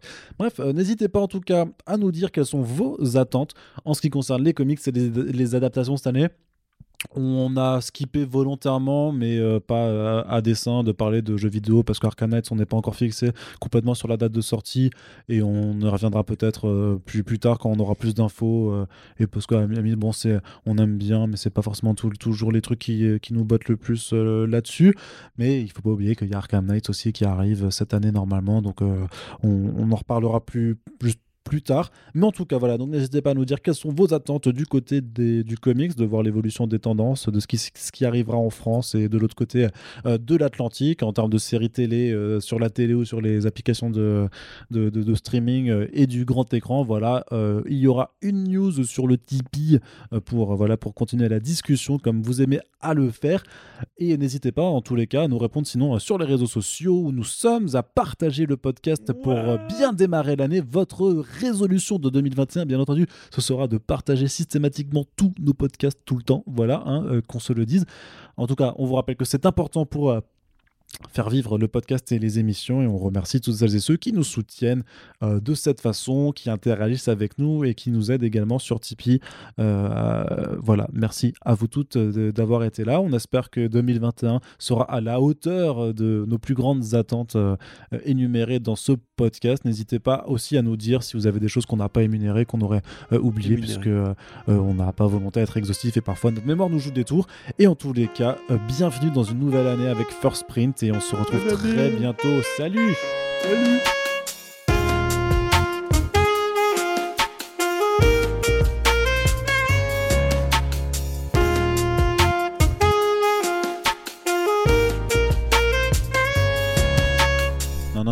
attends, attends, attends, attends, c'est pas le générique là. Attends, on a oublié quelque chose, Corentin, t'es ouf. Euh, bah, Quoi bah, bah, oui, mais oui, on est. Qu'est-ce qui se passe bah, On est inconscient. Écoute, euh, on a oublié de parler, enfin de mentionner en tout cas deux films qui arrivent cette année encore, parce que bon, il y en a un qui nous est un peu complètement passé sous le radar, euh, effectivement, et on s'en excuse. Hein, c'est c'est le GI Joe, the Snake Eyes, enfin le Snake Eyes GI Joe Origins, quand même qu'il ne faudrait pas oublier. Et surtout, il y a quand même le troisième film Spider-Man de Marvel Studios qui arrive effectivement en décembre 2021. Mais, Je m'en souviens maintenant. Bah oui. Effectivement, eh ben, on l'a oublié. On a failli passer pour des gros nuls pas professionnels euh, en, ah oui, qui devront après enregistrer à distance euh, le bonus de podcast pour revenir dessus. Ah bah, imagine, imagine si ça devait arriver. Imagine, hein, ce serait ridicule. Ce serait ah, ridicule. Des gens professionnels comme nous et tout. Enfin. Ce serait, ce serait incroyable. Enfin bref, quand même, un petit mot quand même alors sur bon le projet le plus, le plus anecdotique des, anecdotique des, des deux qui devait sortir du coup en octobre 2020 mais qui a été décalé d'un an comme pas mal d'autres d'autres films c'est le Snake Eyes G.I. Joe Origins de euh, Robert Schwenke avec euh, Henry Golding dans le rôle hein, de, Snake Eyes donc ce, ce ninja masqué euh, et muet, mais qui nous intéresse un petit peu parce que euh, il y, a, y, a, quelques acteurs euh, qui devraient à la limite donner euh, des mandales. Il y a notamment Iko Uwais, la, la, muse un petit peu de, de The Red de Gareth Evans. Donc est-ce qu'on est, qu'on est chaud pour un petit divertissement à la cool? Il y aura Samara Weaving aussi qui, qui, bah, qui perce de plus en plus. Est-ce est qu'on est bien? Andrew Koji aussi. Ouais. Il y a quand même du beau monde. Alors qu'est-ce qu'on en pense de Est-ce que ça fait partie de nos attentes plus ou de nos attentes euh, middle moins? Bah moi personnellement je l'attends plus et c'est paradoxal ce que je vais dire que beaucoup d'autres films de, de cette année c'est un peu paradoxal ça Corentin. Euh, oui t'as vu c'est fou hein. Euh, parce que justement j'ai cette curiosité et cette, cette petite passion pour, pour les gros nanars on va dire euh, moi, tout ce qui est un peu euh, débile et que tu peux boire, enfin que tu peux boire et que tu peux voir euh, tout en buvant, voilà, on va dire, on va dire ça comme ça plutôt. ça, ça me parle. En l'occurrence, effectivement, c'est un beau cast. Après, c'est comme pour, euh, pour Shang-Chi, ça va vraiment dépendre de qui ils prennent pour faire les chorégraphies des bastons. Ouais. Parce que Andrew Koji, par exemple, qui joue donc dans la série Warrior, qui est basée sur un script qu'avait écrit le regretté Bruce Lee avant, avant son funeste trépas, euh, qui est plutôt une bonne série justement pour les combats. Idem pour Iko Uwais, comme tu disais, qui a fait donc euh, les deux films, mon chat qui miaule dans le fond, les deux films euh, The Red de Gareth Evans et euh, qui est apparu dans le troisième John Wick Parabellum. Ça dépend vraiment de comment c'est chorégraphié, ça dépend vraiment de est-ce que par exemple lui va vouloir diriger ses propres cascades ou pas, parce qu'on sait que voilà c'est les mecs qui touchent aussi à ça. Euh, moi franchement j'attends juste de la bonne baston et de la grosse série B avec cette espèce de folklore un peu, euh, on va dire japo japonanar, tu vois, grosso modo, parce que c'est vraiment le Japon, enfin Ouais. le Japon le plus le plus ridicule de, de- des films d'action des années 80, façon American Ninja et compagnie. Ouais. Mais quelque part, voilà, moi je j'ai grandi un petit peu aussi avec ces VHS là et, et voilà, pour moi G.I. Joe ne, ne peut pas appeler à autre chose que, que du, que du gros nanar. C'est difficile de prendre ça au sérieux. Euh, L'univers de G.I. Joe se prête euh, à la bizarrerie et, et au côté un peu foutraque. Et puis ouais, voilà, enfin le casting est bien. Après, enfin honnêtement, le, problème c'est que le réalisateur est un, vrai gros mauvais. Euh, c'est un mec qui a travaillé sur Divergent notamment, qui, qui, qui qui sait tenir une caméra quoi. Donc euh, ce sera probablement, euh, tu sais, chaque, chaque année il y a un peu une, un- une grosse blague série B. Il y a deux ans c'était Hellboy, l'an dernier c'était Bloodshot. Là probablement que ce sera euh, du coup euh, ce, euh, ce... Snake Eyes, Snake Eyes, ouais. Euh, par contre, je suis quand même content pour Henry Golding parce que ça veut dire qu'il va, il va être payé quand même quelques millions pour être dans un costume sans parler et sans, qu'on- sans qu'on voit son visage. Et un cascadeur fera tout le- tout- tout- toute, la baston à sa place. Donc, Bah, J'ai envie de dire que The Mandalorian a, a déjà fait ça quand même, tu vois. Oui, tout à fait, tout à fait. Mais j'avais fait les mêmes blagues au moment de Mandalorian. Ce qui est bien, c'est qu'Hollywood se renouvelle très peu. Mais après, voilà, ça a marché pour The Mandalorian, le côté héros solitaire. Hmm. Euh, voilà, peut-être que peut-être que Snake Eyes aura un, un petit bébé vert euh, pour l'accompagner. Tout le monde dira que c'est trop mignon. je serai la. Ce voilà. un plagiat. Des idées Hollywood, appelez-moi. Ouais. Complètement. Écoutez, donc appelez Corentin, je vous passerai euh, son numéro. euh, voilà, si vous êtes à Hollywood, un agent et que vous avez, vous êtes en manque d'idées, n'hésitez pas. euh, Corentin et Corentin Conseil, c'est une nouvelle agence de voilà de, de scénaristes.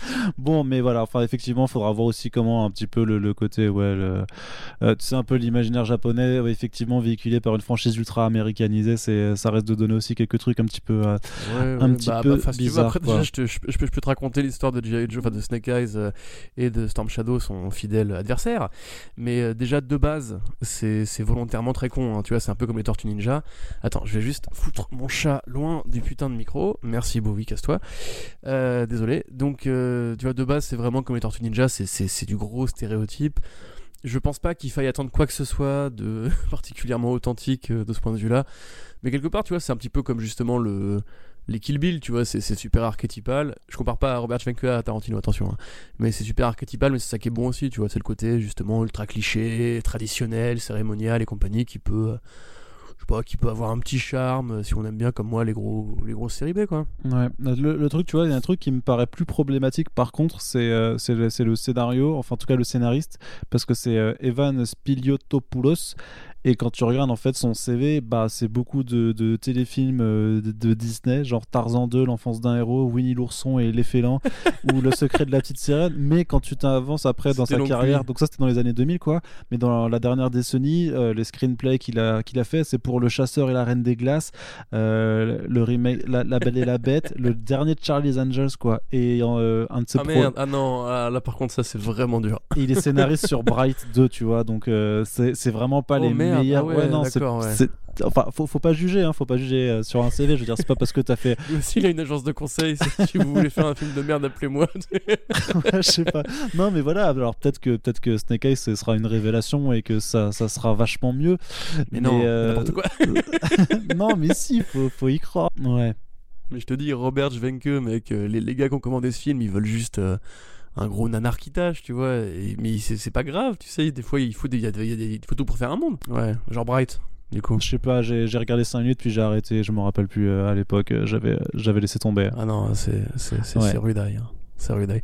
Mais ouais, enfin, je te dis, après, après, vraiment, je veux vraiment pas que les gens me prennent pour un hater. Moi, encore une fois, j'aime bien euh, les séries B, mais là, il- faut voir quand une série B se profile à l'horizon. Là, très clairement, je veux dire, il y a aucune chance que ce film soit un bon film. Donc, euh, prenons-le pour ce qui sera, j'ai envie de dire, et puis ce sera déjà bien, quoi. Ok, bon, et alors un petit point juste pour le, le dernier, euh, le, dernier gros morceau hein, qui arrivera en 2021. Alors si ce n'est pas décalé euh, parce que la pandémie, euh, parce que vu que c'est vraiment calé au 17 décembre 2021 aux États-Unis, je me dis que c'est le genre de film qui peut passer à l'année suivante en cas de, reprise de pandémie, tout ça. Mais grosso modo, euh, voilà, le, troisième Spider-Man euh, avec Marvel Studios et, Sony Pictures, ça arrive déjà euh, à la fin de l'année. Donc c'est vrai qu'on sait que le tournage a démarré bah, là en fin d'année dernière. Hein. donc en moins d'un an, ça va être tournage bouclé, post-prod de fête et tout ça. Et c'est un projet qui soulève énormément d'interrogations puisque a priori, c'est le dernier film de, pour Tom Holland, en tout cas avec l'accord actuel entre Sony Pictures et, euh, et Marvel Studios. Il y a des rumeurs pas possibles euh, sur des perspectives de multiverse avec euh, Tom, euh, avec Tobey Maguire et Andrew Garfield qui reprendraient leur rôle. On ne sait pas dans quelle mesure, si c'est juste du caméo ou si ça a vraiment un rôle plus important dans l'intrigue. En tout cas, avec la présence de Benedict Cumberbatch qui joue Doctor Strange, on sait que vraiment la, piste du multivers live action, elle est clairement explorée, surtout que des médias par contre bien plus fiables ont rapporté que à la fois Jamie Foxx et euh, tu me rappelleras, c'est Molina, euh, Alfred Molina, Alfred Molina, merci, qui vont reprendre respectivement euh, leur rôle de d'Electro et de Doc, Docteur Octopus qu'ils ont incarné dans les précédentes les, précédents films Spider-Man. Donc est-ce qu'ils reprennent vraiment les rôles de ces univers-là ou est-ce qu'ils les reprennent mais version MCU C'est encore quelque chose qui, qui, est difficile à déterminer. Donc il y a énormément de rumeurs autour de voilà, parce que grosso modo en fin d'année le, même à la mode sur sur sur les internets, c'est de dire que tout le monde en fait que voilà si t'as pas eu ta si t'as pas ton rôle dans Spider-Man 3 euh, c'est que t'as loupé ta vie quoi. C'est un peu un, peu le délire mais voilà c'est énormément d'interrogations sur ce que ça va raconter. Est-ce que ça va offrir une porte de sortie à Tom Holland ou pas? Est-ce qu'au contraire le, leur accord va finalement être renouvelé? Euh, Est-ce que ça ouvre les perspectives d'un univers encore plus partagé du MCU avec euh, les films de Sony à côté qui gravitent comme ben, les Venom et surtout Morbius hein, puisque Morbius on a vu qu'il y avait bah, que dans la bande-annonce, on voit euh, Adrian Toomes, donc Michael Keaton qui jouait le, le vautour dans Spider-Man Homecoming. Moi, je sais pas quoi en penser du tout de ce film. C'est même pas est-ce que je l'attends ou pas? C'est euh, que, pour moi, j'ai l'impression que c'est vraiment le pari euh, qui tout double. C'est que soit ça peut être génial si c'est vraiment bien fait, soit, à mon avis, ça peut être une véritable catastrophe industrielle. je sais pas ce que tu en penses. Mais moi, ça me fait peur. Qu'est-ce que j'en pense C'est une très bonne question. Mais en fait, en général, j'évite d'y penser. Euh, ce, qui, me permet de dormir la nuit. Non, comment dire? J'avais écrit un papier euh, sur le, thème de Sony et Marvel, euh, enfin même Disney en général, sur le site où vous pouvez le trouver. Je crois que c'est quand Sony a perdu trace du tisseur, enfin un truc comme ça. D'ailleurs, je l'ai relu, il n'est pas, pas très bien écrit finalement, mais il y a quand même une liste de faits qui, grosso modo, pour moi, déjà, sont assez aberrants, on va dire, dans la fameuse entente entre, Disney et Marvel, ou pardon, entre Marvel et Sony depuis les débuts, c'est aberrant. Euh, ça a toujours été aberrant, c'est encore aberrant. Là, quelque part, c'est la suite d'une longue liste d'aberrances, enfin d'aberrations. Donc, je sais pas trop quoi vraiment en penser. Moi, si tu veux, il reste encore dans un coin de ma tête l'idée que ce serait. Ta gueule, putain Que ce serait. Euh, un, simple clin d'œil, tu vois, c'est-à-dire grosso modo que le docteur, le docteur Strange ouvre les portes du multivers pour les montrer à Peter et qu'à travers une sorte de bulle lointaine, on voit Alfred Molina qui euh, combat Tobey Maguire ou bien qu'on voit Electro qui combat mais ça, mais, ça, ça se fait sans refaire revenir les acteurs. Tu mets juste, tu incrustes des images d'un ancien film, tu vois, ça s'est bah déjà fait. ça, aurait plus de, ça, aurait plus de, gueule s'il y avait une sorte de, euh, de payoff un peu inédit, tu vois, effectivement. Mais enfin, je sais pas, après, si tu veux, euh, il y a aussi, encore une fois, la possibilité que ce soit comme pour J.K. Simmons, soit une vanne méta, soit un troll de Kevin Feige aux, anciens, euh, aux anciennes itérations du tisseur. Euh, je dirais que ces deux idées-là m'iraient, on va dire, dans l'absolu, mais effectivement, comme tu l'as, comme tu l'as bien dit, il y a eu un clash entre Disney et Sony l'été dernier pour, pas, du coup l'été dernier, l'été d'avant, l'été dernier, souviens-toi, euh, pour le contrôle des, gains de production et du budget de production de chaque film Spider-Man. Euh, sachant que Sony du coup avait dit euh, si, si, vous n'acceptez pas nos conditions, on se casse et devant la pression des fans a priori qui ont été bien manipulés, Marvel Studios aurait fini par baisser les armes et dire ok d'accord on va faire comme vous voulez. Et bah, dans cette perspective-là, effectivement, euh, vu l'esprit malade un petit peu des producteurs de Sony, puisque bon, euh, Viera, Demi Pascal et tous ces gens-là, c'est quand même pas des gens, euh, des gens très bien, on va dire, en tout cas des gens qui ont prouvé qu'ils savaient produire des, des, bons films ou bien des films avec des idées. il est tout à fait, enfin tout est possible en fait si ces gens-là sont recommandés. Il est très possible qu'effectivement il se soit dit dans les comics, quand, quand un personnage est sur une terre parallèle, on peut le rapatrier. Ça a été le cas pour Spider-Gwen, c'était le cas pour Miles Morales qu'ils ouvrent cette porte-là pour récupérer Tom Holland dans l'univers, euh, dans l'univers, enfin Sony's Marvel's Universe of Super-Héros, enfin je sais plus exactement le nom officiel. Ouais. je suis désolé si mon chat, si mon chat miaule à côté de moi, c'est, euh, je, je, ne sais pas ce qu'il me veut, mais voilà, bref.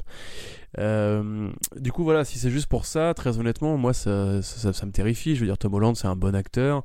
Alors certes, il fait pas forcément des choix hyper intelligents depuis quelques temps, mais en même temps, euh, voilà, s'il est jeune, il a le temps de gagner un peu de fric. À côté de ça, il fait quand même des vrais bons films de temps à autre.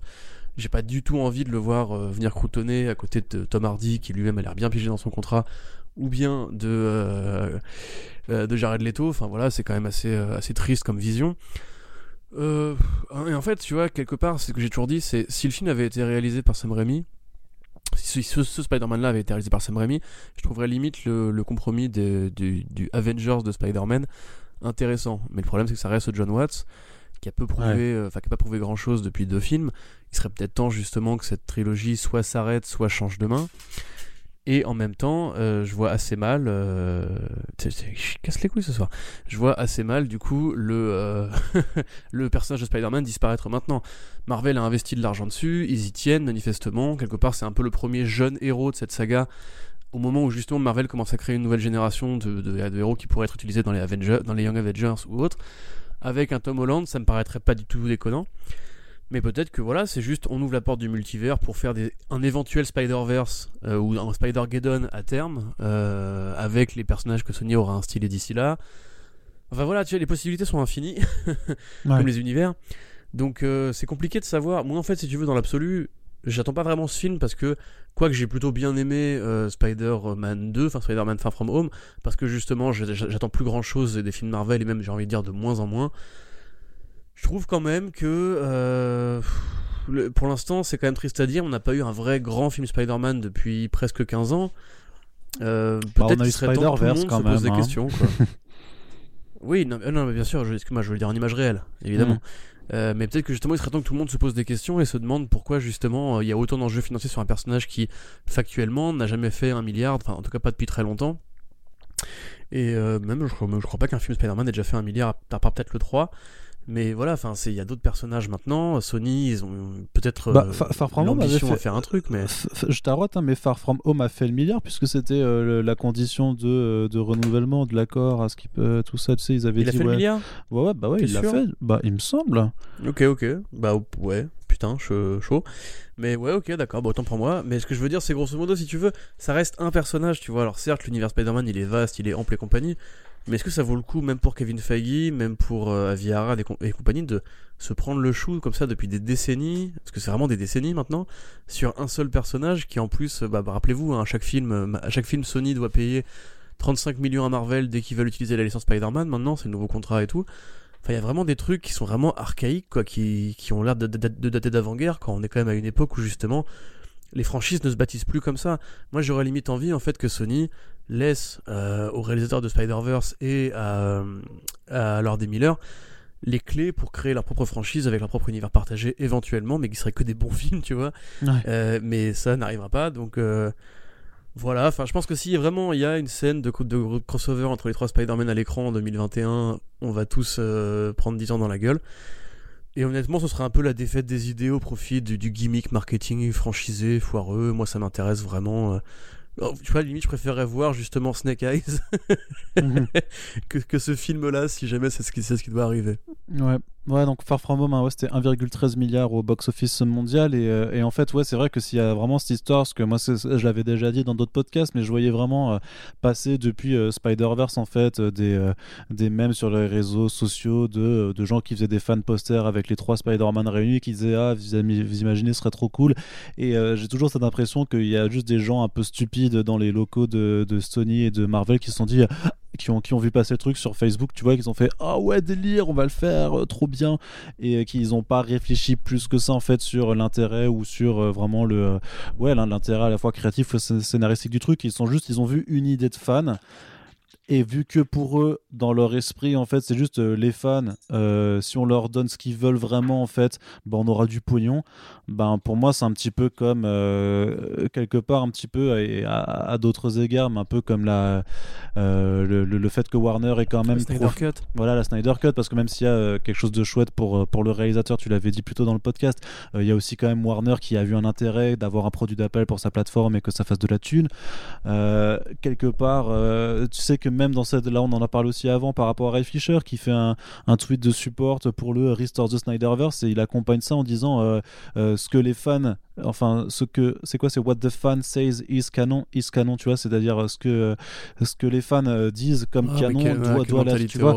et mais moi je trouve ça ouais tu, moi tu veux parle de la franchise Star Wars? Parce que franchement Exactement, les, voilà. fandom justement en général c'est pas des gens bien. Enfin ouais, c'est ça c'est rarement que des gens bien. c'est exactement ce à quoi j'ai pensé immédiatement. Je me suis dit mais avec ce genre de propos en fait tu fais tu t'aboutis à au, au Star Wars 8 qui a été cuté avec avec plus de femmes et plus de plus de personnes de couleur dedans. Parce qu'au final bah, voilà c'est ce que certains fans ont dit euh, que c'était canon, mais si tu écoutes euh, justement, enfin si tu te soumets à la quelque part à la population euh, qui hurle le plus, non, c'est une, enfin, je sais pas, c'est une très mauvaise chose et, et ce pour tout. Mais, rappelle-toi de, la cut de Endgame sans Brie Larson, c'est ça? Ouais, il y avait aussi ça. La, la cheeseless, je sais pas quoi. Oui, c'est vrai, il l'avait fait la Briless cut, je sais plus. Enfin, tu vois. Non, c'était pas seulement Brie Larson, c'était la cut de Endgame, mais sans femme, sans Renoir, sans rien, euh, sans homosexualité, tout ça. Oui, c'est ça. Et, du coup, il y avait, il y avait une heure de film qui était enlevée, grosso modo quand, quand, Hulk va demander à la, grande ancienne de Doctor Strange euh, la pierre, elle lui dit juste euh, oui. elle lui file la pierre et. Ouais, enfin, enfin, bref. C'est horrible. du mais coup, le fandom en général, non, il faut pas trop l'écouter, euh, Pépère. Ouais, et que ce soit dans un sens ou dans l'autre, hein, que ce soit du côté, on va dire, ultra conservateur ou de l'autre qui est ultra progressiste. C'est juste, en fait, les, studios font leurs œuvres et il y a, on va dire, sanctions après sur le box-office et sur les critiques et tout ça. Mais en aucun cas, tu. Ou débat. Ou débat, bien sûr, mais voilà, en aucun cas, en fait, ça doit dicter euh, tes projets, parce que sinon, tu, enfin, tu, c'est la boîte de Pandore, en fait. Tu, tu, c'est, enfin, surtout, enfin, c'est, priver les artistes de liberté et, transformer, le cinéma, le transformer le cinéma en un gigantesque Q&A ou, ou un film algorithmique où on va juste sonder les tendances des fans. C'est ça, ouais, non, Voilà, c'est, c'est, très flippant. Pour faire un film, mais tu vois, en plus, ça existe déjà. Je veux dire, il y a plein de films Netflix qui euh, sont typiquement le résultat de logique algorithmique. Je sais pas il y a plein de projets qui existent déjà dans ce sens-là et généralement ils ne marquent pas l'histoire du cinéma. À la limite qu'un film choque, que ce soit la partie des fans d'extrême droite ou la partie des fans qui, aimeraient que ça aille plus vite au niveau progressisme ou que le film fait des erreurs sur ce plan-là, j'ai envie de dire à la limite que le but de l'art c'est aussi provoquer un débat, tu vois. c'est aussi justement d'interroger sur à la fois les, limites, le rôle du réalisateur, etc. Euh, moi techniquement, tu vois, le film Spider-Man, on va dire, du coup pour dire Spider-Man 3, si c'est effectivement... Enfin, si c'est ramener les, trois Spider-Man euh, sans aucune réflexion, aucun propos, s'il n'y a pas genre un, embryon de débat sur ce qu'est Spider-Man, pourquoi il passe de génération en génération, sur comment ces différentes lectures ont pu s'affronter, se confronter, et, euh, où chaque génération, on va dire, représente un, mode de vie Spider-Manien, tu vois, on va dire le Spider-Man un petit peu pur que serait celui de Sam Raimi, le, enfin un peu pur, un peu, un peu pur, mais c'est Raimien. Naïf, ouais. Euh, le Spider-Man un, peu fleur, enfin à l'eau de rose, euh, fleur bleue, que serait le. Euh, et puis limite aussi assez, assez élancé, assez grand, assez arachnéen, que serait le, le, le, Tobey Maguire, ou le Spider-Man un peu Iron Spider de, de Tom Holland s'il n'y a pas genre justement une sorte de comparatif artistique sur, sur, ce plan c'est juste du fan service où on te les met ensemble pour, te les mettre ensemble sans rien, ça n'a aucun intérêt. C'est, je, regarde pas, je vais pas au cinéma pour voir des, des crossovers de, de Pokémon, tu vois. Enfin, ça, fait, ça fait rêver qui, tu vois, à un moment donné, quoi. Bah, ça fait rêver à de gens, a priori, euh, qui ont de la thune et qui, vont l'injecter dedans dans un, dans un ticket de cinéma. Hein faut croire. Oui, mais ça peut, mais ça peut durer 10 secondes par contre. Tu vois, ça peut genre, ah, ils sont à l'écran, super, cool. Et si il est pourri, il est pourri. Bah, oui, oui, c'est pour, ça qu'il faudra voir aussi. Parce qu'ils salissent toutes les licences, tu vois. Ah ouais, ouais, bien sûr. Et puis de toute façon, il faudra, comme dit, il faudra voir dans quelle mesure c'est utilisé dans le film, si ça l'est réellement, parce que pour l'instant, il y a zéro euh, média sérieux qui a, euh, qui a rapporté ces, ces, ces rumeurs. Hein. Euh, donc après, voilà, 2020 montrait que tout était possible, donc euh, je préfère garder euh, des, des, pincettes, ne pas en parler, mais quand même euh, bien comprendre que ça existe. Et dire, c'est que voilà, donc si ça doit vraiment se faire dedans, c'est dans quelle mesure c'est important et surtout dans quelle mesure aussi ils vont jouer sur leur marketing, sur leur promo, sur leur communication pour te vendre ce film. C'est-à-dire, est-ce que euh, on garde ça, on sait qu'ils sont dedans, mais on se le garde en surprise, euh, genre en secret de polichinelle, tu vois, tout le monde sait que c'est dedans et on attendra de voir à quel moment ça arrive, ou est-ce qu'ils vont carrément ouais, balancer les trois acteurs sur l'affiche et c'est ça qui est. Euh, qui, qui, qui va aussi euh, dicter. un truc qu'on a oublié de dire, c'est que techniquement, Alfred Molina, il meurt à la fin de Spider-Man 2. Ouais, je veux dire, bien sûr. je, je, vois pas comment il pourrait. C'est pour ça que tu... moi, je crois quand même un tout petit peu à ma théorie de. Euh, c'est des versions de ces personnages-là dans l'univers Marvel Studios, comme J.K. Simmons et euh, J. Jonah Jameson. Parce que techniquement, il n'y a aucune. À la limite, Electro, bon voilà, Electro, ils se sont enfermés à la fin de, de Amazing Spider-Man 2. Euh, je, je, crois qu'il meurt pas, en tout cas dans mon souvenir il ne meurt pas. Mais euh, Alfred Molina, il meurt, il meurt. Enfin, euh, Dr Octopus, Octavius meurt, meurt. Tu vois, il, meurt au fond du club avec un soleil géant, avec ses, ses tentacules de, de 15 tonnes. Donc, bah, ouais, c'est ça. dans, dans, ce cas, c'est l'hypothèse, c'est que à la Avengers Endgame, tu vois, ils revisitent des films qui, qui, qui ont déjà existé. Mais bon, ça ah veut dire retourner des scènes avec des acteurs qui ont pris 15 ans dans les dents. C'est pas. Ah bah, surtout Tommy Maguire. Hein. Déjà à l'époque, il, il, était trop vieux pour jouer un mec de, de 20 ans. Là aujourd'hui, je sais pas, il doit bien avoir la 40 cinquantaine, non? Je sais, je sais pas, ouais, c'est sûr, mais euh, bon, très, en tout cas, voilà, projet très bizarre. Dont, on verra bien ce qu'il ce en ressort, mais euh, clairement, ça mm. fait partie de mes plus grosses flips en fait de l'année. Mais on s'en bah. fout, il y aura six mois plus tard, il y aura Spider-Verse 2, mec. tout le monde s'en bat les couilles de Spider-Man, de Spider-Man 3. Hein. Bah j'espère, bah j'espère. Écoute, effectivement, ce sera clairement le la, plus grosse attente, ce sera clairement le, Spider-Man, euh, enfin le Spider-Verse de euh, l'année d'après. Euh, gardons cette cette cet horizon, j'ai envie de dire, pour se rassurer un petit peu par rapport à ce que 2021 pourrait nous nous apporter. Bon, bah Corentin, cette fois-ci c'est la bonne. On se quitte vraiment. Hein, c'est la la ah, vraie. Rien c'est bon. Non, c'est bon, c'est la vraie fin du podcast. voilà, ça arrive parfois de faire un petit oubli, on s'en excuse, mais merci d'être resté avec nous voilà, pour 20 minutes supplémentaires. J'imagine que ça vous fait plaisir. Et puis qu'on va pas vous refaire tout le l'AIUC euh, sur les merci et les partages. Vous l'avez entendu une première fois, on vous les peint pour la seconde. Et on vous dit simplement à bientôt. Salut Salut